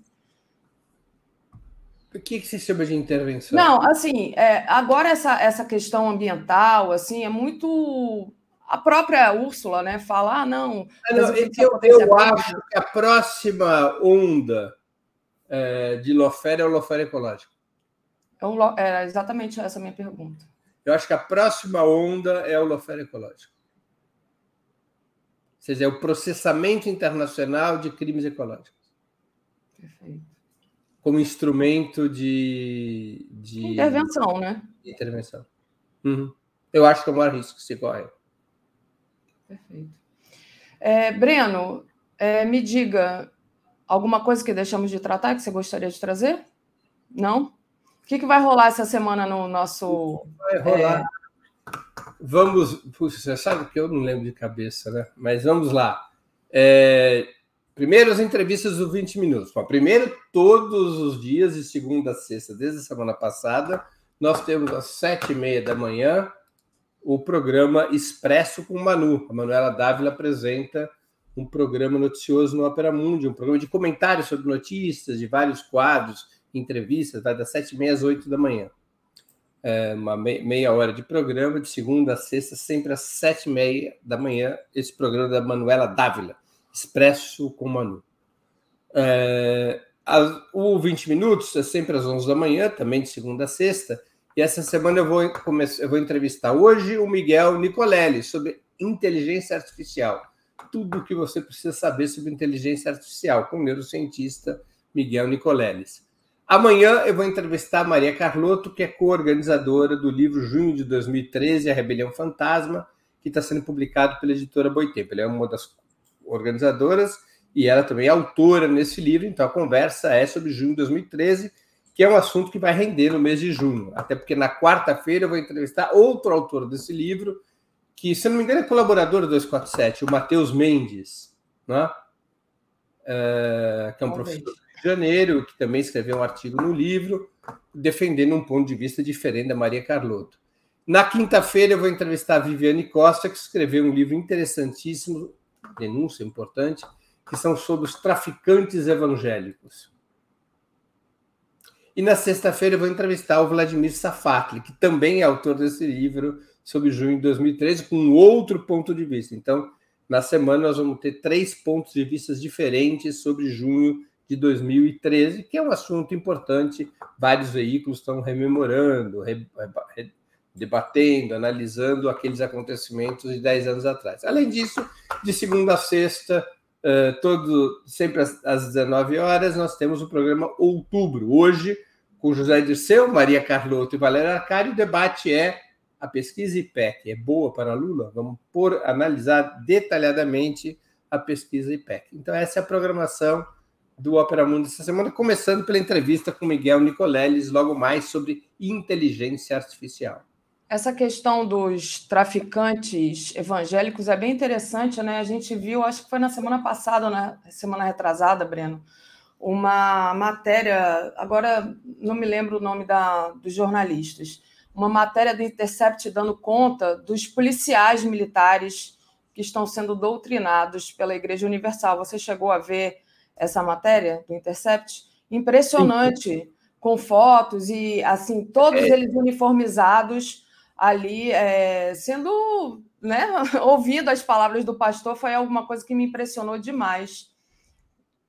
Sim, e sim, aí está tudo dominado, né? A polícia e o traficante, né? Sim, exatamente sobre isso. Uh, a, a entrevista que eu vou fazer na quinta-feira com a Viviane Costa. Perfeito. Estou aqui esperando a Márcia Carmo é, entrar, ela não entrou ainda. Acho que a gente tem mais tempo de fazer um comentáriozinho antes de você ir, se você não quiser me deixar sozinha. Senão o Marcelo Waller entra aqui enquanto a Márcia. Vamos lá, vamos lá, a gente espera. É, deixa eu, deixa eu é, é pensar aqui o que, que a gente. Bom, é, essa, essa entrevista que você vai fazer no último, no último dia da semana, na sexta-feira, com o, o Zé Dirceu, é isso?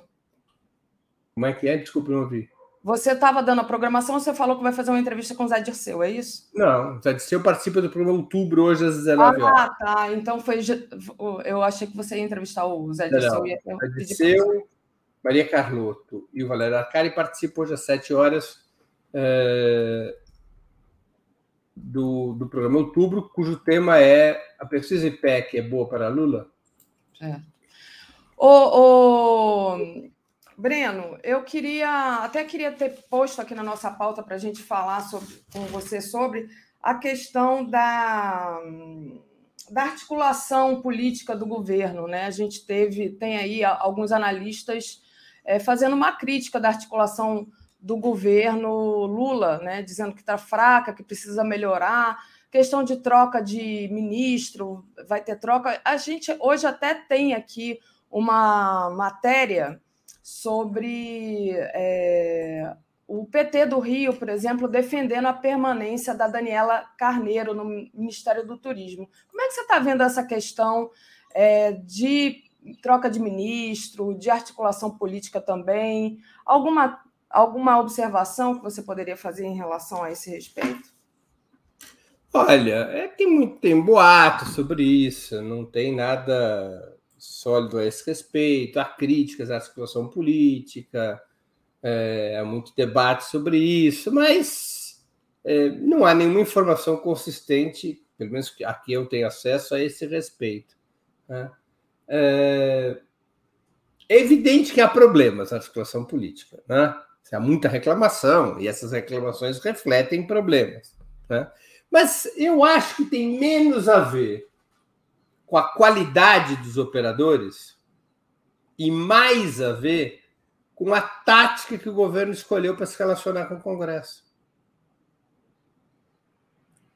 Né? Quer dizer, é, é uma direção mais superior, digamos assim, né? Não é um problema da linha escolhida para se relacionar com o Congresso. Não é um problema do que faz cada operador. Então, qual é a linha que foi escolhida?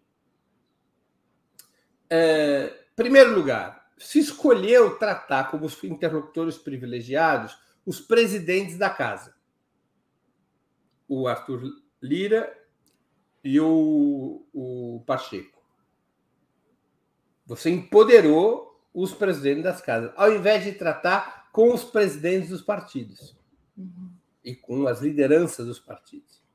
Então você fez do presidente da Câmara e do presidente do Senado é, armadores do jogo.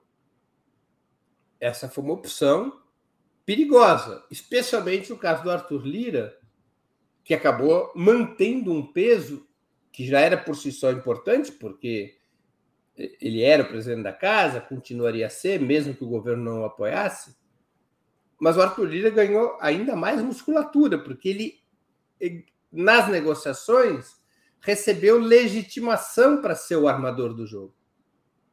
Se olharmos no passado, nós vamos ver que é, essas negociações para criar a base do governo, desde 2003, não passava pelo presidente da casa, passava pela presidência dos partidos. Então, esse foi um primeiro elemento. Um segundo elemento é que o governo insiste em algo que foi a característica dos governos petistas, em não mobilizar a opinião pública para pressionar o parlamento. Deputados dependem de votos, portanto, eles são sensíveis à opinião pública.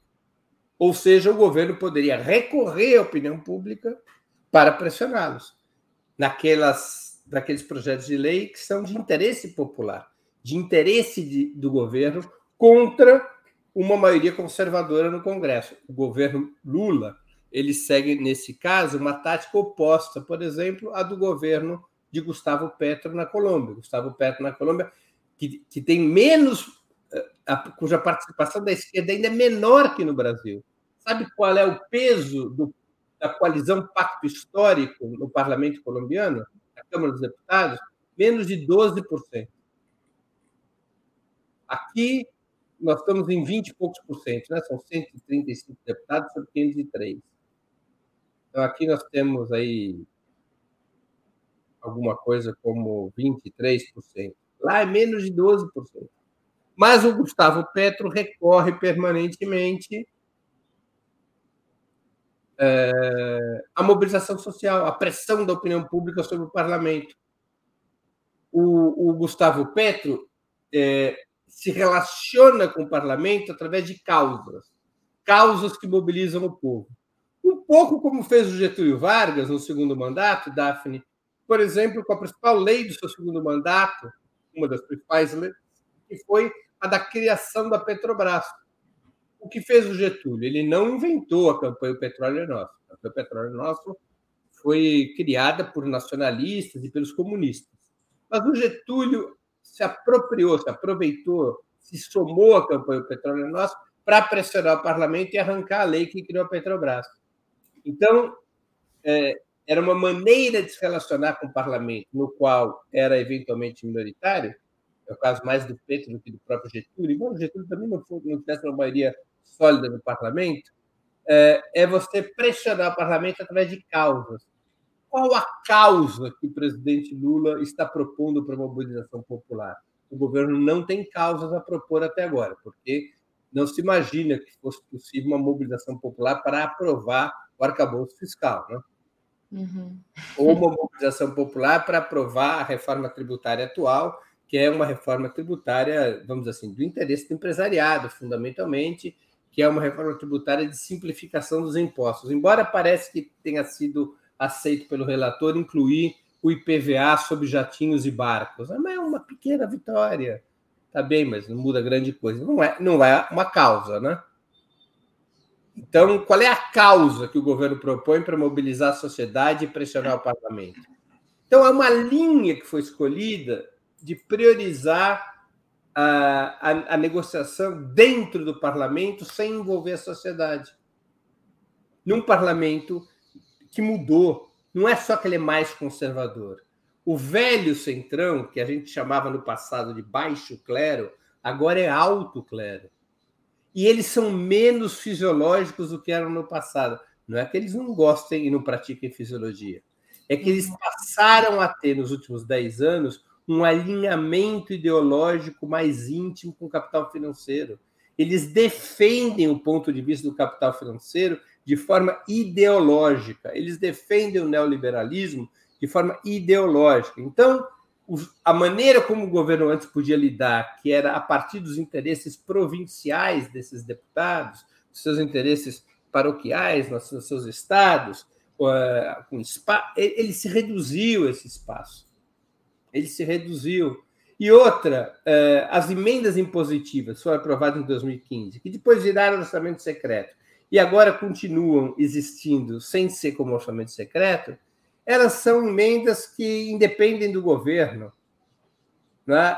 O, o, do governo depende da sua execução, mas o direito a essas emendas já está prescrito. Então, os deputados eles ganharam muita autonomia. Então, se o governo, penso eu, não envolver a sociedade no debate das grandes questões, é difícil estabilizar a sua situação parlamentar. Então, eu acho que esses temas são mais importantes do que saber se o Padilha é bom ou não é bom, se o Rui Costa é bom ou não é bom, se o Paulo Pimenta é bom ou não é bom. Claro que você tem que avaliar também os jogadores, não adianta avaliar só a tática do time, né? É, mas é o problema qual é a linha que vai ser seguida.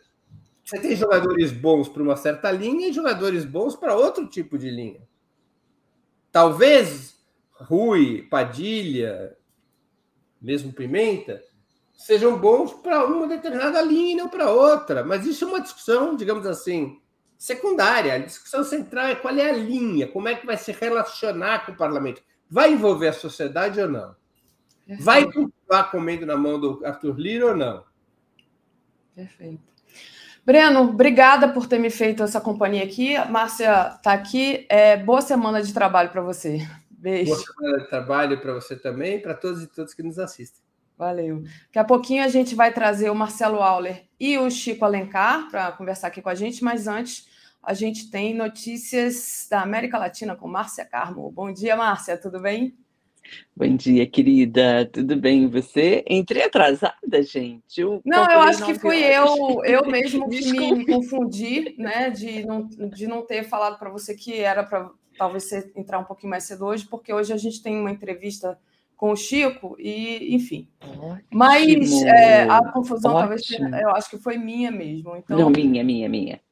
Mas eu acho. Não, mas não tem problema nenhum. Eu não tinha é, pensado em falar dessa coisa da articulação política do governo com o Breno, mas é bem importante a gente comentar sobre isso.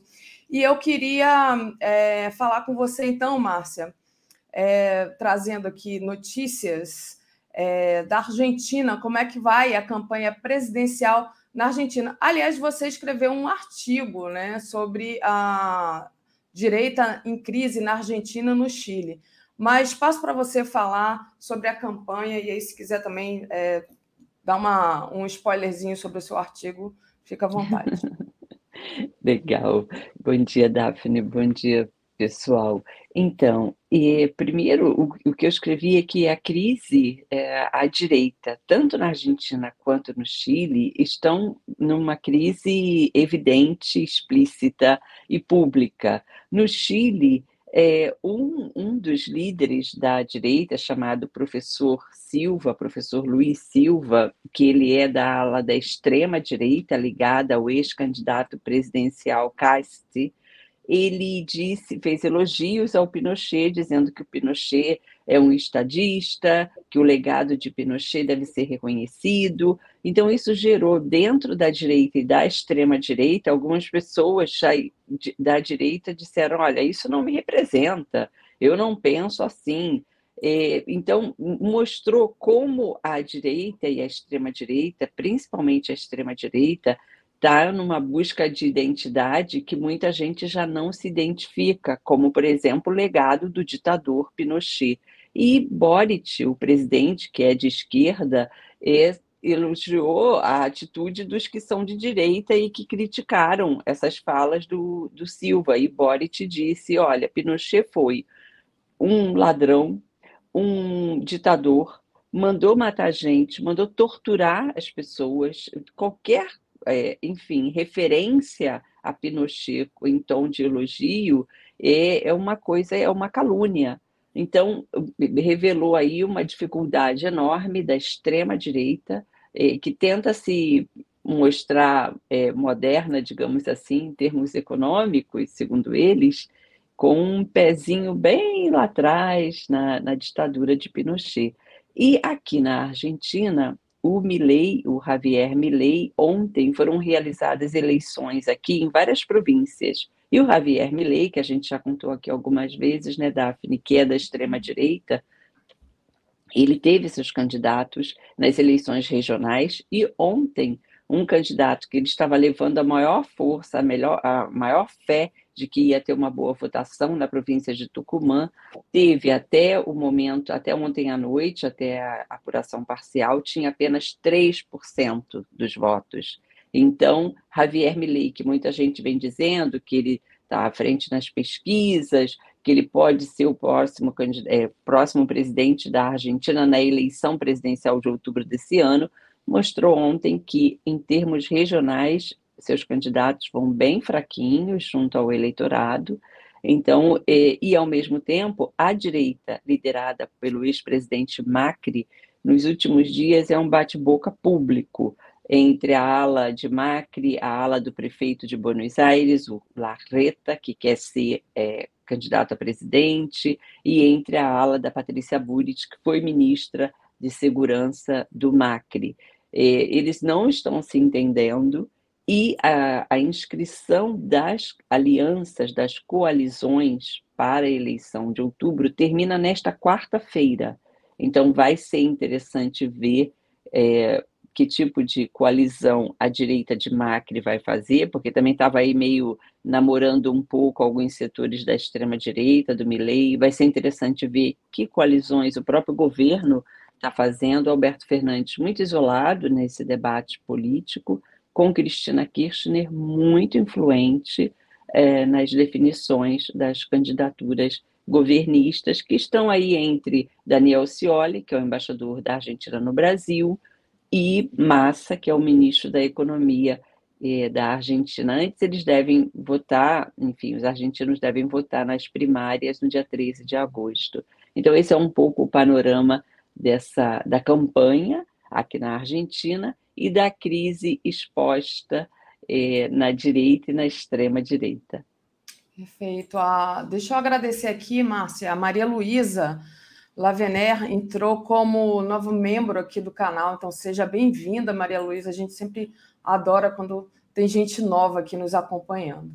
E aproveito e peço para o pessoal deixar o like e compartilhar essa live, né? Márcia, você fez uma entrevista na semana passada com o ministro Wellington Dias foi, foi super interessante. O ministro Wellington Dias esteve aqui é, numa viagem relâmpago, participou de uma reunião dos ministros da área social dos países do Mercosul, além de Colômbia e do Chile. E ele deu uma exclusiva para o Brasil 247, na Embaixada do Brasil em Buenos Aires. Nós entramos ao vivo com ele no programa da Daiane, na, à tarde, e ele Brasil fez agora. declarações com, exato, Brasil agora. Ele fez declarações muito importantes, Daphne. Ele disse que, é, no caso do Bolsa Família, no ano passado, durante a campanha presidencial, é, ao longo do ano passado, no governo do ex-presidente Bolsonaro, foram distribuídas pelo menos um milhão de bolsas Bolsa Família, né, da ajuda social Bolsa Família, é, de forma irregular ele citou números ainda sobre o Auxílio Brasil, o Auxílio Gás, números com pessoas que ganham, ganham até, têm salários de até 15 mil reais e que recebiam o auxílio. Então, ele indicando que isso representou uma, uma compra de votos.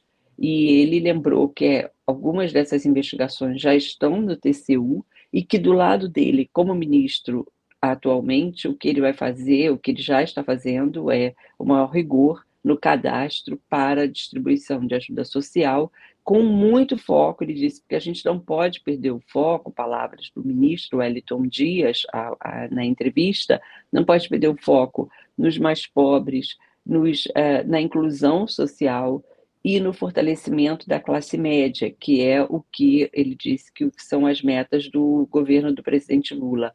E ele lembrou que a expectativa do governo é já agora, no meio do ano, que 20 milhões de pessoas saiam é, do nível de pobreza e melhorem sua situação social a partir dos programas sociais do governo e a partir de estímulos que o governo tem gerado é, para empreendedorismo, para inclusão na educação, para adolescentes, para pessoas da terceira idade. Então, acho que foi uma entrevista muito interessante. Ele falou longamente, ele falou com a gente mais ou menos meia hora, falando sobre uh, as metas do governo e o que o governo já espera como resultados ainda neste primeiro semestre. Que maravilha! Então, parabéns pela entrevista e boas expectativas, né? E, Márcia, é, agora eu queria é, falar um pouco com você sobre o milagre da vida, né? É um, um negócio impressionante. Quatro crianças foram resgatadas com vida após 40 dias na Amazônia colombiana. É, inclusive uma bem pequena, acho que o, o, mais novinho tinha 11 meses, né? Foi cuidado ali pelos irmãozinhos mais velhos. É, fala um pouco para a gente sobre esse caso, que é um caso é, que eu fico imaginando, coitadinha dessas crianças, como elas sofreram. Parece que a mãe teve, é, ficou com vida durante quatro dias, né? Mas, enfim, fala para gente. É verdade, você falou bem o milagre da vida e o milagre da vida indígena, acrescentaria, porque como essas quatro crianças, elas são indígenas, é, segundo os resgatistas e segundo o governo colombiano do presidente de esquerda Gustavo Petro, a mais velha, Leslie, que tem 13 anos, ela usou a sabedoria indígena para poder salvar a vida dela e dos irmãos. Como você disse, a mãe, quando o avião caiu, é, contando um pouquinho da história, essas crianças estavam num avião com a mãe, um líder indígena e um piloto. Elas estavam saindo de uma área é, da região amazônica da Colômbia, porque o pai é, vinha sendo ameaçado, segundo declarações dele, por dissidentes das Farc, do grupo guerrilheiro Farc. Então ele saiu da, dessa região indígena de Santander e foi para Bogotá e pediu que os filhos e a mulher fossem retirados. Então ele chegou em abril em Bogotá para procurar trabalho, etc. E a mulher e os filhos foram resgatados tentando é, escapar dessas ameaças que o marido vinha sofrendo. O avião caiu no dia 1 de maio, é, no meio da selva, e durante 40 dias essas crianças sobreviveram. A mãe ficou viva, como você comentou, Daphne, durante quatro dias, e quando ela viu que ela não tinha mais possibilidades, isso são relatos da, das duas crianças maiores, a Leslie, de 13 anos, e o irmão de 9 anos, ela, a mãe disse para os filhos: vão embora, saiam daqui e busquem sobreviver. É uma coisa muito forte, assim, muito. Então, é, ela morreu sozinha e quando ontem, no dia do sábado, sexta-noite, né, quando encontraram as crianças, a, as primeiras declarações delas, de dois dessas quatro crianças, foram: é, tenho, tenho hambre, estou é, com fome e minha mamãe morreu e minha mãe morreu. Foram as primeiras declarações segundo os resgatistas. Como você disse, tinha uma de 11 meses que fez um ano na selva. Então, hoje o debate na Colômbia é como elas conseguiram sobreviver. Então, porque o que, que a Leslie, de 13 anos, fez? Ela procurou um lugar com água. Então, eles, eles foram se hidratando da, dentro do possível. Como ela conhece a selva, ela procurava as frutas eh, que não eram venenosas, que ela sabia que iam poder alimentar os irmãos e não iam ser eh, envenenados ou ter algum problema. E eles comeram muita farinha, que eles chamam de juca, porque eles tinham no avião muita farinha. Então, sobreviveram. Quando a farinha terminou, eles começaram a ter fome e começaram com essas alternativas aí de alimentação. E quando foram encontrados muito desidratados, apesar de terem tomado água dos rios e tudo, muito desidratados. E, e agora eles estão num hospital em Bogotá, no hospital militar em Bogotá, é, com assistência, mas ainda falando muito pouco. Imagina, um, uma de um ano, como você disse, que fez um ano na selva, é, o outro tinha quatro anos, eu anotei as idades exato, um ano, quatro anos, nove e treze anos, 40 dias na selva amazônica, que segundo os resgatistas, só eles mesmos, sendo indígenas, conhecendo a região, poderiam ter sobrevivido a um ambiente que eles chamaram de hostil para nós que não somos e não temos a cultura indígena, Daphne. Eu coloquei a foto aqui, né? O menorzinho de um, de um ano está no colo do, do, do, soldado aqui, né? Do, do resgatista. O outro de quatro tem um aqui, umzinho aqui e o outro aqui.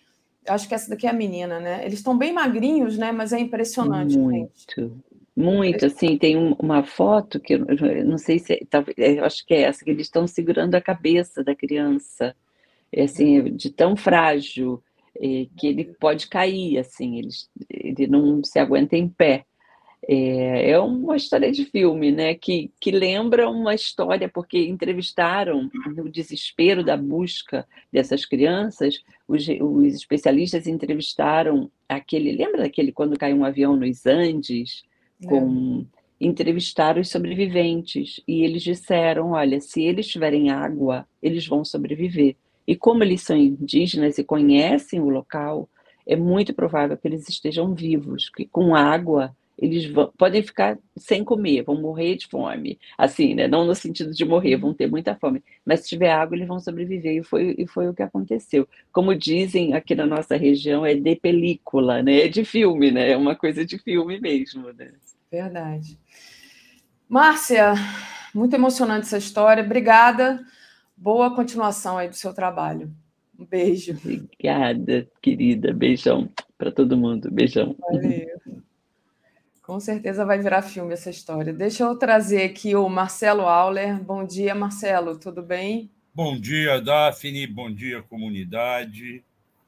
Infelizmente, eu deveria estar em Brasília hoje, pelos planos originais, mas inconvenientes de saúde que me ocorreram ontem me obrigaram a adiar minha ida para Brasília por alguns dias. Estou contornando essa questão e vamos tocando a vida. Fico aqui no Rio mais uns dias. Vamos lá. Mas vamos lá, tem que se tratar, né, Marcelo? Não, estou me tratando, né? não sou louco. É, Bom, não, você sabe que eu mando o Marcelo se tratar, ele, ele, ele me dá essa resposta mal criada. Vamos lá, Marcelo. Hoje a gente tem o prazer de fazer uma entrevista que não sei se ele já está pronto. É... Deve estar, tá, vem aí na sala. Deixa eu, deixa eu é, é, pedir aqui para. Só um minuto. Já vou trazendo aqui, né? Deputado Chico Alencar. Ah, eu acho que ele caiu e voltou. Deputado, está pronto? Está pronto. Trazendo. Como é possível estar pronto na vida? Tudo é perigoso, tudo é divino, maravilhoso. Bem-vindo aqui, deputado Chico Alencar. Uma, bom uma dia, Daphne. Que... Bom dia, Marcelão, meu querido amigo. Vocês, dia, dois estavam, vocês dois estavam juntos esse final de semana, é verdade isso? Sim, em Belo Horizonte. Desde quinta-noite. O Frei Beto Marcelo. coordena uns grupos de mística, de política, de cidadania, de oração e ação há 40 anos.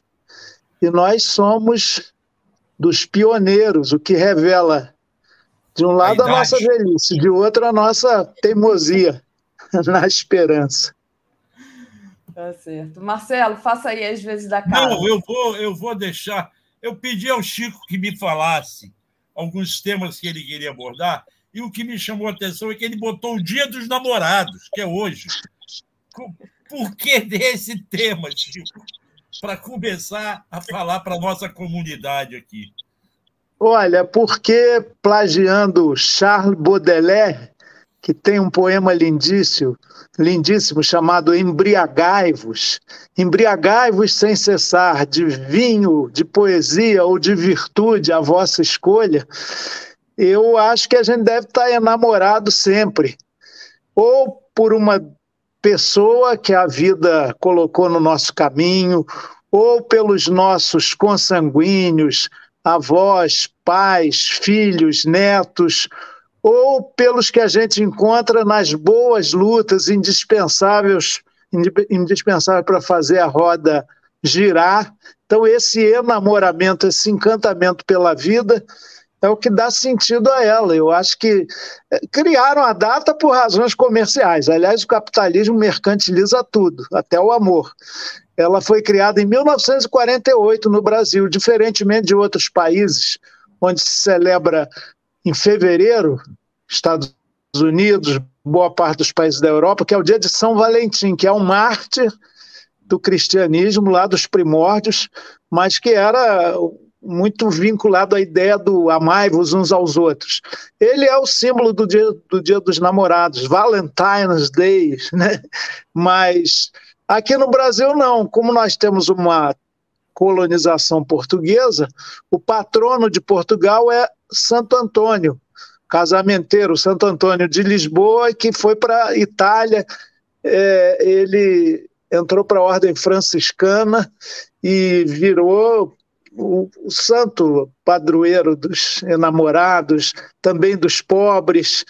Era um doutor, foi declarado doutor da igreja, Santo Antônio de Lisboa e de Pádua, é a mesma pessoa.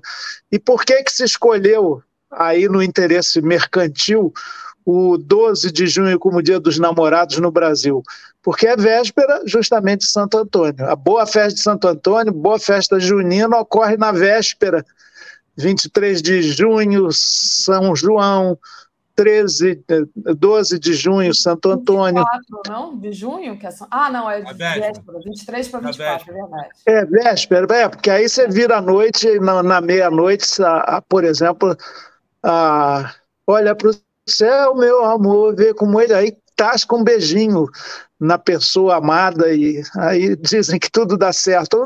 A vida não é bem assim. Mas então eu queria só destacar a necessidade de nos namorarmos. Eu até botei cedinho lá no meu Face, com licença de Baudelaire, enamorai-vos por várias, vários aspectos da vida e por várias pessoas tem o amor de pai, de mãe, de filho, de neto, de ancestral, das boas causas, dos povos originários, da luta da nossa gente por um mundo fraterno, onde todo mundo possa se namorar. Paulo Freire falava que queria um povo em marcha, queria a marcha dos sem terra, dos sem teto, dos sem afeto. Então hoje é um dia também da gente se enamorar por tudo isso para possibilitar o enamoramento de todos. Muita gente que vive no limite da sobrevivência não tem chance de se enamorar por nada, porque a vida é muito amarga. Então, vamos fazer do limão a limonada. Criaram a data para a gente comprar coisas, vamos aderir a causas, que é a melhor maneira de namorar a vida. É isso, então, Marcelo. Você estranhou, mas. Não, não, eu vou emendar agora porque você, como político, esteve na Câmara há muito tempo, depois se afastou, voltou para ver, vereador e agora chegou novamente, muito bem votado aqui pelo Rio de Janeiro, na Câmara Federal, num outro cenário político. É possível se enamorar dentro dessa Câmara que você frequenta hoje? Quem é que Sabe... dá para enamorar lá? Tem pessoas que ficam obcecadas no ser amado e, mesmo que ele esteja distante, longe, fica insistindo. Até pede a Santo Antônio para trazer o seu amor de volta, se não em três dias, em três anos, em 30 anos. Eu acho que a dimensão da política, inclusive institucional, não exclusivamente, ela não pode ser abandonada. Então eu vejo agora depois de quatro anos de afastamento, eu não deixei a Câmara, eu perdi o Congresso, eu perdi a eleição para o Senado em 2018 para o bolsonarismo, aquela onda avassaladora. É, e tudo bem, é da vida mesmo. Mas nesse re retorno à Câmara dos Deputados, eu estou confirmando aquela antiga assertiva de Ulisses Guimarães. Se você acha que a atual legislatura está ruim, espera para ver a próxima. Pois olha, piorou muito, até porque no Brasil tem uma extrema-direita organizada, ativa, raivosa e com representação parlamentar. Não é majoritária, mas ela atrai, ela imanta aquele centrão, aquela dita direita não radical que acaba no frigir dos ovos sempre se vinculando à extrema direita. Então, o negacionismo na política, a negação das evidências mais óbvias, a mentira, as redes eh, antissociais estão muito tóxicas, né? A gente vive hoje na midiosfera. Aliás, nós aqui no 247 estamos corretissimamente, ainda bem que tem 247 e outros canais da busca da verdade, da política com P maiúsculo, mas isso está hegemonizando hoje a comunicação, a cultura, a informação e o peso da mentira, das falsas narrativas é muito grande. Isso tem expressão lá na Câmara dos Deputados. Gente que prefere o argumento da força do que a força dos argumentos, o adjetivo, o xingamento ao substantivo. O debate político está muito apequenado, a ponto de eu sentir saudade do tucanato, quando havia aquela posição. O Fernando Henrique ficava bravo quando se falava que ele era de direita, ele e ele, de fato, tem uma trajetória intelectual e acadêmica que botava o debate num outro patamar. E outros lá, hoje em dia, não. Quem vocaliza, inclusive a oposição ao governo Lula, é uma direita muito retrógrada, assim, meio medieval até, com ideias tacanhas que mal escondem racismo, homofobia, LGBTfobia, todo tipo de atraso, né? E o governo tendo que dialogar nessa situação escandalosa. Hoje, desde cedo, eu estou ouvindo notícias. Lula vai conversar com Vaguinho para tratar da situação da ministra Daniela. Como assim? Porque ela cresceu politicamente como Daniela do Vaguinho. Olha, isso é coisa do patriarcalismo, do machismo.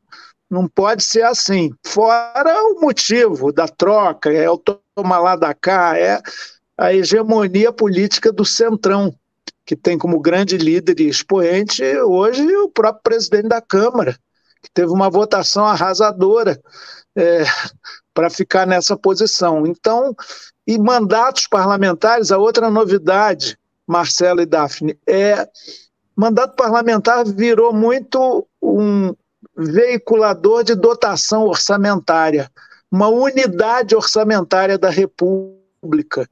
Quando, na verdade, o mandato parlamentar não é para isso, é para apoiar, sim, as boas políticas públicas e estimular a organização da população, republicanizar a República, horizontalizar a cidadania, e nada disso é, tem prevalência no Congresso Nacional hoje, e mais grave na Câmara do que até no Senado. Com Rodrigo Pacheco, sempre que a gente conversa com ele, ele, muito educado, jeitão mineiro, ele sempre pondera cautela, prudência, discutir, passar pelas comissões, não se afobe não que nada é para já, vamos discutir, levar o bom debate. Bom, na Câmara tem um tratorzinho ligado lá que avassala tudo. Tem que ficar atento para não aprovar é, legislação antipovo. Perfeito. É, eu gostaria de que você falasse um pouco para a gente, Chico. Eu estava olhando aqui seu Twitter, você fez uma postagem bem forte né, sobre a questão do marco temporal, né, onde você diz que é inconstitucional e racista e a tal da PL 490, né, que agora vai para o Senado. Queria saber o que, que vocês estão organizando assim como é, manifestação de, de, de, tentar mudar essa situação né, do marco temporal? O que está sendo articulado em relação a isso? Ô, Daphne, é, de fato, esse PL, projeto de lei, ele substitui a antiga PEC 215. Eu era deputado naquela ocasião e nós travamos uma batalha muito grande contra uma mudança constitucional que estabelecia, ao contrário do que a Constituição continua dizendo hoje, que só valeriam para homologação, demarcação, terras ocupadas por indígenas comprovadamente até a promulgação da Constituição de 5 de outubro de 1988. Isso é, não está escrito na Constituição. Por isso, corretamente, do ponto de vista da tramitação de matéria, era uma proposta de emenda à Constituição, a PEC 215. Parou, aí veio essa, uh, esse PL, esse projeto de lei, é, para atropelar a Constituição é flagrantemente inconstitucional. E por que, que eu digo que é racista? Porque ele considera, está subjacente ao texto, que os uh, indígenas, os povos originários do Brasil, são uma subraça, são um povo que não, só, não sabe explorar economicamente a terra, tem muita terra para pouco indígena, tem que reduzir produzir. Então, uma certa concepção do agrotrogloditismo, da mineração, do garimpo ilegal, está empenhada em acabaram recentemente de oito terras indígenas e ele mesmo disse, ó, oh, tem que estudar muito, tem que ter, dar trabalho, é, não, não é tão simples assim, mas vamos demarcando, ao contrário de Bolsonaro, que falou textualmente assim praticou que não daria um centímetro de terra a mais para indígena nem para quilombola. Isso é um atraso, isso é barbárie, isso é estímulo ao genocídio. É que esse processo passou na Câmara, esse PL. Nós já conversamos, inclusive com Sônia Guajajara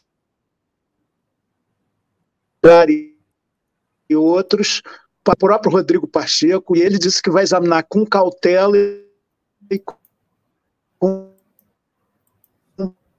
prudência. O brilho da tela diminuiu e esse meu celularzinho dito moderno ele disse que está aquecendo. Tá, Chico, acho tá travando. Acho melhor você sair um pouco. Isso da, tem sido uma constância, falha não, técnica um de que desconecte. Eu não sei o que é, fazer para desaquecer. A conversa aquecida é sempre boa, mas não a ponto de parar Dá, dá uma saída e volta, Chico. É, vou, vou, vou pedir para o Chico sair e voltar. É, inclusive, Marcelo, eu é. tenho, enquanto o Chico sai e volta, eu queria te, eu te perguntar uma coisa, se você me deixar. A gente, tá, a gente viu, né? Saiu esse final de semana uma matéria aqui que dá conta de que procuradores é, da República, na época da Lava Jato, é, através de mensagens que foram vazadas dessa operação spoofing, né, se incomodavam né, com apurações que você fazia à época. Né? Quer dizer, é, eles, inclusive, a mensagem é: quem é esse cara, esse Marcelo? então, você apareceu aí na Operação Spoofing, Marcelo. Explica para gente um pouquinho o incômodo que você causou, qual foi a matéria, o que, que você estava apurando deles ali para eles ficarem incomodados com você. Quem é esse Marcelo? Pois é, esse Marcelo aí, que nada mais é do que um repórter, desde os anos 90, aprendeu a respeitar o Ministério Público Federal e tinha no Ministério Público Federal excelentes fontes, excelentes amigos até. É... Agora, quando chegou a Lava Jato, é, o Marcelo, como sempre, se posicionou a favor do devido processo legal. E no início, eu não nego até que eu tinha uma certa relação de amizade com o Sérgio Moro.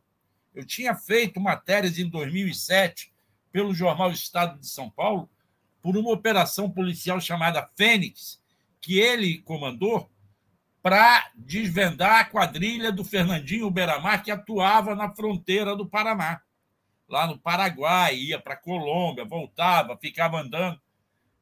Quando eu fui do jornal O Dia, o Fernandinho Beramar passou a ser minha fonte. Ligava para mim e me dava informações. É, e eu sempre tinha um trato com ele, que eu só publicava informações que fossem devidamente gravadas para eu ter prova que ele falou comigo. E o Ministério Público estranhou quando eu comecei a criticar a Lava Jato e apontar os erros, desde o início, desde a história do grampo ilegal na cela dos doleiros, que eu sempre falei. E agora surgiram conversas daquela época. Deles 2015, né? 2015. Ele. Aí, o, o, o, no outro dia, um deles me mandou. É, me mandou uma mensagem. Não, mas eu nem te conhecia direito em 2015, só depois, não sei o quê. E aí envolveram vida pessoal, envolveram um monte de coisa. Mas isso, para mim, não assusta, nem desagrada. Deixa eles. Eu continuo falando com eles, continuo respeitando, criticando quando tiver que criticar. Eu não sei se o Chico voltou na sala. Não, não voltou eu, ainda. Eu, inclusive, estava querendo conversar com ele sobre Lava Jato também. Exatamente. Está voltando os... agora. Deixa eu ver se ele abre aqui a câmera e aí eu já puxo. Enquanto isso, agradecer ao Fernando Bai, que mandou aqui um superchat para gente, tipo um Tony Garcia. É, a Sandra Regina também mandou um super sticker. E a Flávia Hartmann é, dando bom dia, me sentindo em Santa Teresa com o Chico, privilégio. Então, muito. Aí aproveito e peço o apoio para o novo documentário de Joaquim de Carvalho sobre os crimes de Moro e a máfia de Curitiba, né? A, a máfia da Lava Jato, que aliás vem desde o mensalão em catarse.me barra máfia. Aproveito trago o Chico aqui. Opa, vamos ver se aparece a, a imagem dele. Vocês estão vendo a imagem? Eu não estou vendo. Não. Ah, tá. E aí, Chico, você deve estar tá é, menos aquecido, né? Deu uma, uma refrescada no assunto, mas a gente entrou aqui na questão da Lava Jato, né? Aproveito e pergunto para você a respeito da Lava Jato, né? A gente sabe que o juiz era o juiz ladrão, como disse o Glauber, do, do seu partido, né? Enfim, mas queria saber para você. Caiu? Ele caiu? Caiu. Não está ah. aparecendo aqui para mim. É. Não, ele caiu. Vamos ver se ele volta. Eu queria justamente perguntar para ele sobre como é que está essa discussão sobre a Lava Jato, Dallagnol caçado, as denúncias do Tony Garcia, né? É, dando conta ali de como operava o Sérgio Moro, né? Ó, ele está tentando voltar. Vamos ver se ele volta. Realmente está ruim. Ah, não aparece nem a imagem dele para mim, gente mas eu queria justamente perguntar para ele se esse debate é tratado dentro do PSOL, né? É, porque a gente sabe que uma parte do PSOL ali é, apoiava a Lava Jato, né? Pelo menos assim no começo. No início. No início. No início. Então era Chico, essa a pergunta. Mas diga, Marcelo. Chico está representando o PSOL na CPI dos jogos eletrônicos. Uhum. Tá? Mas ele tem participado também das reuniões da CPMI, dos golpes, é, é, dos golpes terroristas do dia 8. Então, Chico, nós estávamos conversando aqui um pouco sobre Lava Jato, por conta daquelas citações que fizeram meu nome aí, pelo que eu andei criticando. E nós queríamos a sua visão. Como é que é a sua pergunta, Daphne? Não, eu queria saber se existe um debate dentro do PSOL atualmente sobre a Lava Jato, né, com todas essas denúncias e esse modus operandi do Moro, sendo exposto agora tão claramente, com provas e tudo, né? É, se existe esse debate dentro do pessoal, já que a gente sabe que há uma, uma época passada, é, uma parte do pessoal chegou a apoiar a Lava Jato, né? Como é que está esse debate dentro do seu partido? Vamos ver se ele responde, gente. Eu acho que ele está congelado. Ele está congelado. É. Ai, que chato. Caiu de novo. Então, o Chico é, ele está na CPI do, do, dos jogos eletrônicos, mas tem participado da CPMI dos, dos atos terroristas, onde é, a representação deles lá é da Talita, né? Não, a Talíria é, é, é. Eu não sei qual é a posição dele, mais clara. Eu não tive tempo de gente conversar pessoalmente sobre isso no final de semana. Agora, esta semana, vamos ver. Vai ter alguma algum agito em, em Brasília. Amanhã, na terça-feira, vai ter uma sessão da CPMI dos atos golpistas, que vão finalmente definir a pauta de quem será convocado para depor. Já tem a hora, Marcelo, o horário? É, eu acho que é 10 horas da manhã, terça-feira. Hum. É, vai ser uma discussão interessante, mas é, não, eu acho que, a princípio, os nomes levados pela relatora, a Elisiane Gama, senadora, serão aprovados, tá? Ó, trazendo o Chico aqui de novo, vamos ver se ele está descongelado agora. Está descongelado, Chico? Não, está congelado ainda. Chico? Não. É, não, gente, está muito ruim. É, eu acho que ele não escuta a gente. Chico está nos ouvindo? Não. Não. Bom. Bom, eu vou deixar ele aqui. Quando ele começar, a gente, eu começar a ver que ele está se mexendo, eu trago ele novamente. Mas realmente a internet. Eu acho que a internet ou o celular dele está muito ruim. Agora, é. tem dois assuntos, Daphne, Sim. que não são CPMI nem CPI, que vão também chamar atenção na Câmara. Na quarta-feira, as big techs vão estar na Comissão de Defesa do Consumidor. Isso vai gerar um debate sobre o papel das big techs na comunicação hoje via rede, tá? E, na, e vai ter um debate também sobre a exploração de petróleo na margem equatorial da, da lá do, do Amapá, lá em cima, na margem equatorial toda, uhum. na Comissão de Minas e Energia. A Marina vai estar no Senado, falando no mesmo horário. Esses dois debates que eu falei eram na Câmara. E na quarta-feira, no mesmo horário, a Marina vai estar no Senado falando dessa questão de meio ambiente também. Então vai ser um dia quente. Infelizmente, eu vou estar no Rio ainda, que eu estou acabando de fazer exames médicos aqui para fazer um diagnóstico da minha situação. Mas vai ter um debate interessante e nós vamos tentar acompanhar por aqui à distância certo?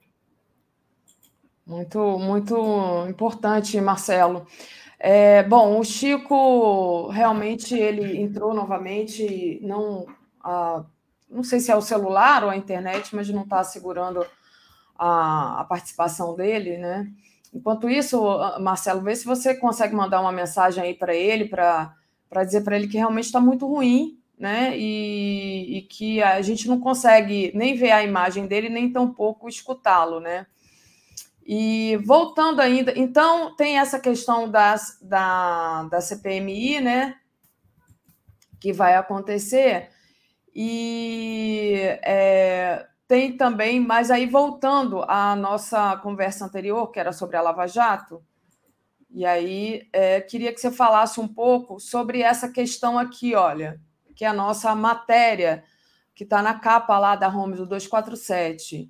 O juiz que faz a correição da Lava Jato mira depósitos judiciais e deve quebrar sigilos bancários.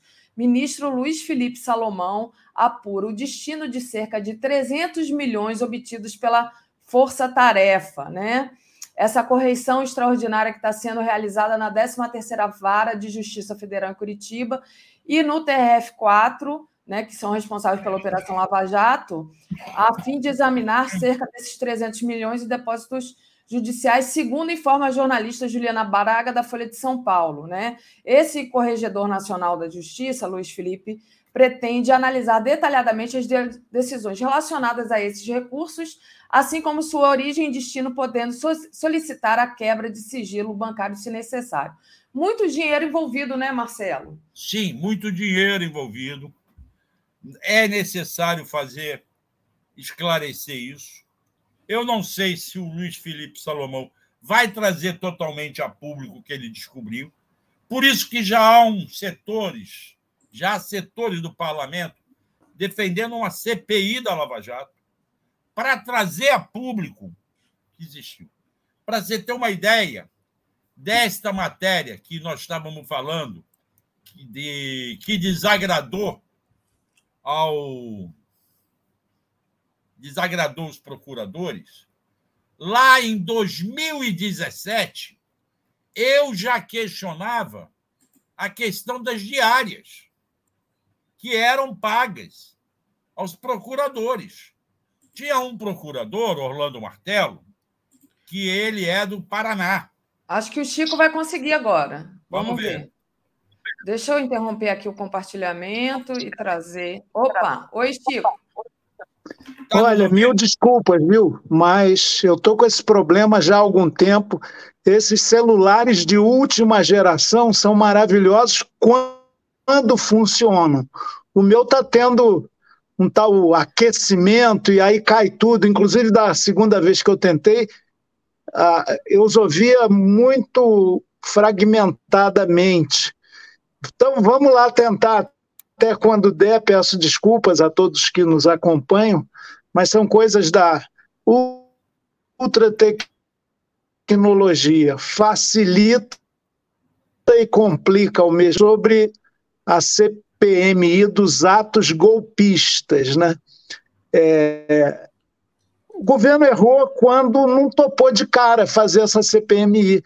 Aliás, nós do pessoal, em janeiro, tão logo aconteceu aquele ataque eh, aos prédios dos três poderes, planejado, financiado, organizado, incubado nos acampamentos em frente aos quartéis, sobretudo no daqui de Brasília, é, de extrema direita. É, eles tinham toda uma tática, tem minuta golpista, tem, enfim, o coronel Mauro Cid sabe muito bem de tudo isso. E outros, o ex-ministro da Justiça, que está preso também. Então, estava é, na cara, evidente que era uma manifestação, uma tentativa de golpe daqueles que nunca aceitaram a derrota para o Lula, o resultado eleitoral. A gente devia entrar nessa também. A nossa proposta em janeiro era a legislatura antiga ainda é, nós, no, o novo Congresso só tomou posse em 1 de fevereiro. Não apoiou aquela ideia de uma CPI, e aí agora a direita tomou essa iniciativa com o intuito de factoide. Eles são negacionistas até nisso. Mas é claro que se constituiu, inclusive, uma maioria que não vai aceitar essa conversa fiada de que o governo estimulou, facilitou, queria aquela tentativa de golpe para se vitimizar. Isso tudo é cascato. O que, que eu percebi lá na CPMI? Eu tenho participado, porque nós combinamos no PSOL, nossos representantes são a deputada Érica e o, e o pastor Henrique, nossos deputados federais, jovens, muito aguerridos, mas também tem a presença do partido enquanto todo e, e o líder Bolos tem aberto espaço para nós todos que quisermos opinar, participar da CPMI. Eu tenho ido às sessões e parece que está aquecendo essa bodega aqui de novo. É, e lá eu vejo que a, a extrema-direita mudou de tática. Sabe o que, que eles dizem agora? Que não houve tentativa de golpe nenhum. Que senhorinhas de 80 anos, eles se converteram, aliás, aos direitos humanos, estão muito preocupados com a situação dos presos, aliás, deviam estar desde sempre com todos os presos desse país, mas eles dizem que sim, senhorinhas de 80 anos não é, é, jamais é, etc. Eles estão na concepção do golpe, pelo menos declaradamente, do, da Guerra Fria. E estão com esse papo, vão se esborrachar, porque quem vai estar presente lá, de acordo com a nossa vontade, da maioria da CPMI, é Sua Excelência o Fato. E o fato fato é inquestionável. Foi sim uma tentativa de golpe da extrema-direita, que nunca aceitou o resultado das eleições do segundo turno, do Lula especificamente, que tem financiadores, estimuladores, animadores, e o ex-presidente Jair Bolsonaro. Travou de novo. Travou, Chico? Foi falar no nome do Inominável, ele travou, é. ficou. Vamos ver se ele volta. Ai, gente, que pena, né? Alguém falou aqui. Ah, eu estou muito triste de não ouvir o, o Chico. Imagina a gente, né, que está na expectativa de fazer mil perguntas para ele e não consegue fazer porque, enfim, fica nessa, nessa dificuldade Bom, técnica, né? Mas vamos lá. Travou. Vamos esperar para ver se ele entra. É. É, inclusive, tem o pessoal do Rio querendo ouvi-lo sobre um assunto que ele conhece bem, porque ele é professor, que é a greve, a greve. do magistério aqui no Rio de Janeiro, é. enfrentando o Cláudio Castro. Exatamente. Era uma das minhas perguntas também, né? É. O Júnior Ranieri diz que te admira. Olha, obrigada, Júnior. Mas é, é, é, uma. Essa, essa questão da greve, né? Teve inclusive um, um ato ontem é, em Copacabana. Então, queria saber dele é, se ele calcula, como diz o, o, André Constantini, que foi um ato exitoso, né? Se teve êxito aí nesse ato de ontem, nessa paralisação. Os professores cariocas estão nessa luta, né, Marcelo? Sim. E o Chico é um representante dessa categoria. Pois é, e o Castro não atende, né? Exatamente. Esse Castro não está preocupado com a educação. Isso aí é uma situação que o Chico é uma pessoa bem capacitada para falar, porque ele sempre foi de movimentos sociais, sempre foi professor e sempre foi ligado a toda essa, essa categoria. Infelizmente, ele está com um celularzinho lá que a gente vai ter que fazer uma vaquinha, dar um celular melhor para ele. Ou então propor que ele entre pelo computador, que fica mais fácil. Ó, Júlia Ranieri mandaria uma pergunta aqui para o Chico Alencar. A histórica luta de toda a bancada do PSOL contra o encarceramento em massa no Brasil. Dito isso, você é favorável pela prisão do juiz ladrão? Seria uma ótima pergunta, né? Mas infelizmente ele não não está aqui, né? É, ele, vamos ver se ele ainda consegue entrar. A gente só tem mais 10 minutinhos aqui de bom dia e vamos torcer para ver se, se ele consegue é, participar.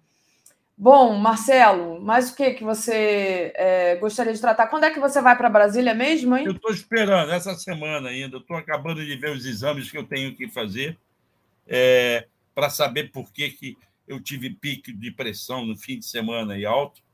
E aí vou para Brasília para ficar mais tranquilo.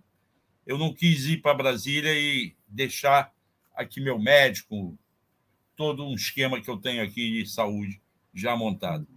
Mas é, essa semana eu pretendo ir para Brasília ainda para dar conta do trabalho das CPMI, das CPIs e CPMI. Tá? Perfeito. Vamos ver o que, que vai dar. Eu não sei qual é a programação de hoje do 247. Eu andei meio desligado esses quatro últimos dias.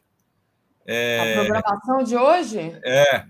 Ah, a... peraí, eu também não sei de cor, né? Às 10 horas a gente tem o Globalistas, é, às 11 horas é, vão tratar o Giro das 11. O Lula precisa mobilizar o povo com a Helenira Vilela, H6 Almeida e Altamiro Borges. É, é, impressionante essa questão da mobilização, né, que a gente vem é, sempre.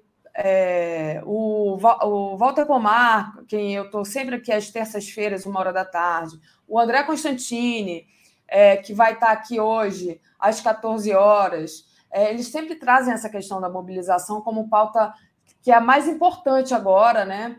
E então o Giro das Onze está fazendo essa pergunta: o que precisa para o Lula mobilizar o povo, né? As aliás, diga.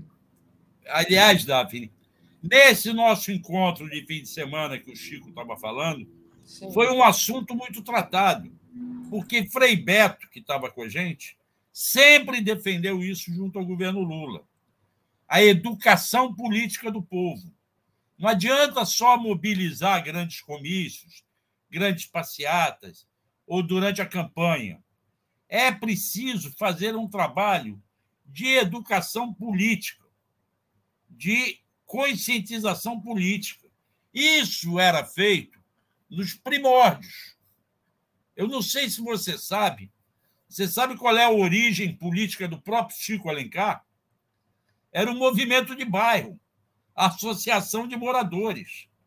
Foi assim que ele surgiu. Se eu não me engano, era FAFERJ, Federação das Associações de FAMERJ, de moradores do estado do Rio de Janeiro. Essa discussão tem que ser travada. Fala. Eu não estou te ouvindo. Ah, Você desculpa. Eu disse que a FAFERJ é a Federação de Favelas. É. Mas você tinha um outro, uma outra favor, uma Federação dos Movimentos de Associação de Bairros, de moradores. FAMERJ, se eu não me engano. Tá? E aí surgiu daí. Eu acho que esse é um debate que tem que ser feito. Como fazer a conscientização política? Como tem que ser feito o debate de como trazer os evangélicos progressistas para o nosso campo. Tinha o pastor Ariovaldo que, na campanha, você esteve lá comigo em São Gonçalo, na campanha? Teve, né? Sim. Quando ele lançou a frente de esquerda. Uhum. Depois, cadê? Onde está o Ariovaldo? O governo abandonou o Ariovaldo? Deixou ele no meio do caminho? O hum. pastor Henrique, como que é deputado federal, que o Chico está dizendo que está na CPMI, tem um projeto de, através dos evangélicos que foram presos nos acampamentos ou no quebra-quebra do dia 8 de janeiro, eles investigarem quais foram as igrejas evangélicas que financiaram as caravanas para esse quebra-quebra. Saber quais foram os pastores e as igrejas que apoiaram o golpe que queriam dar. Uhum. Isto, eu não estou querendo colocar todos os evangélicos no mesmo saco de gato.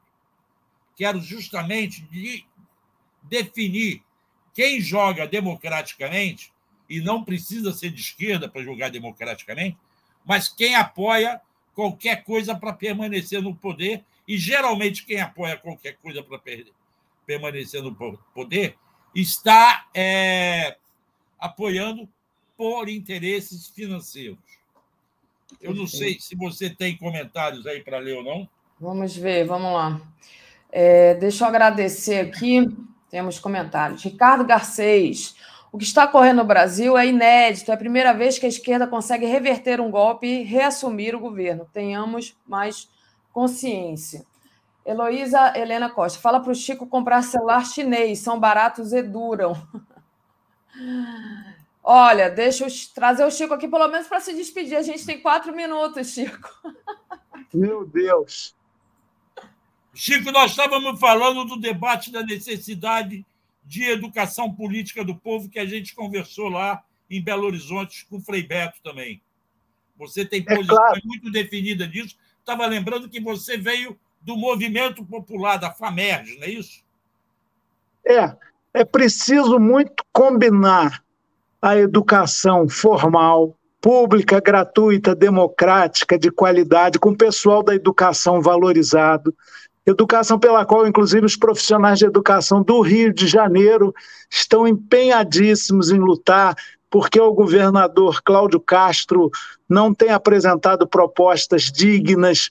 Quando ele acena com o pagamento do piso, ele desconstitui outros direitos uma garantia básica não pode eliminar outras, como plano de carreira. Então, um movimento fortíssimo dos educadores do Estado do Rio de Janeiro. A gente clama pelo diálogo, por uma contraproposta, por uma negociação. Em Florianópolis, na capital de Santa Catarina, também há um movimento grevista muito forte.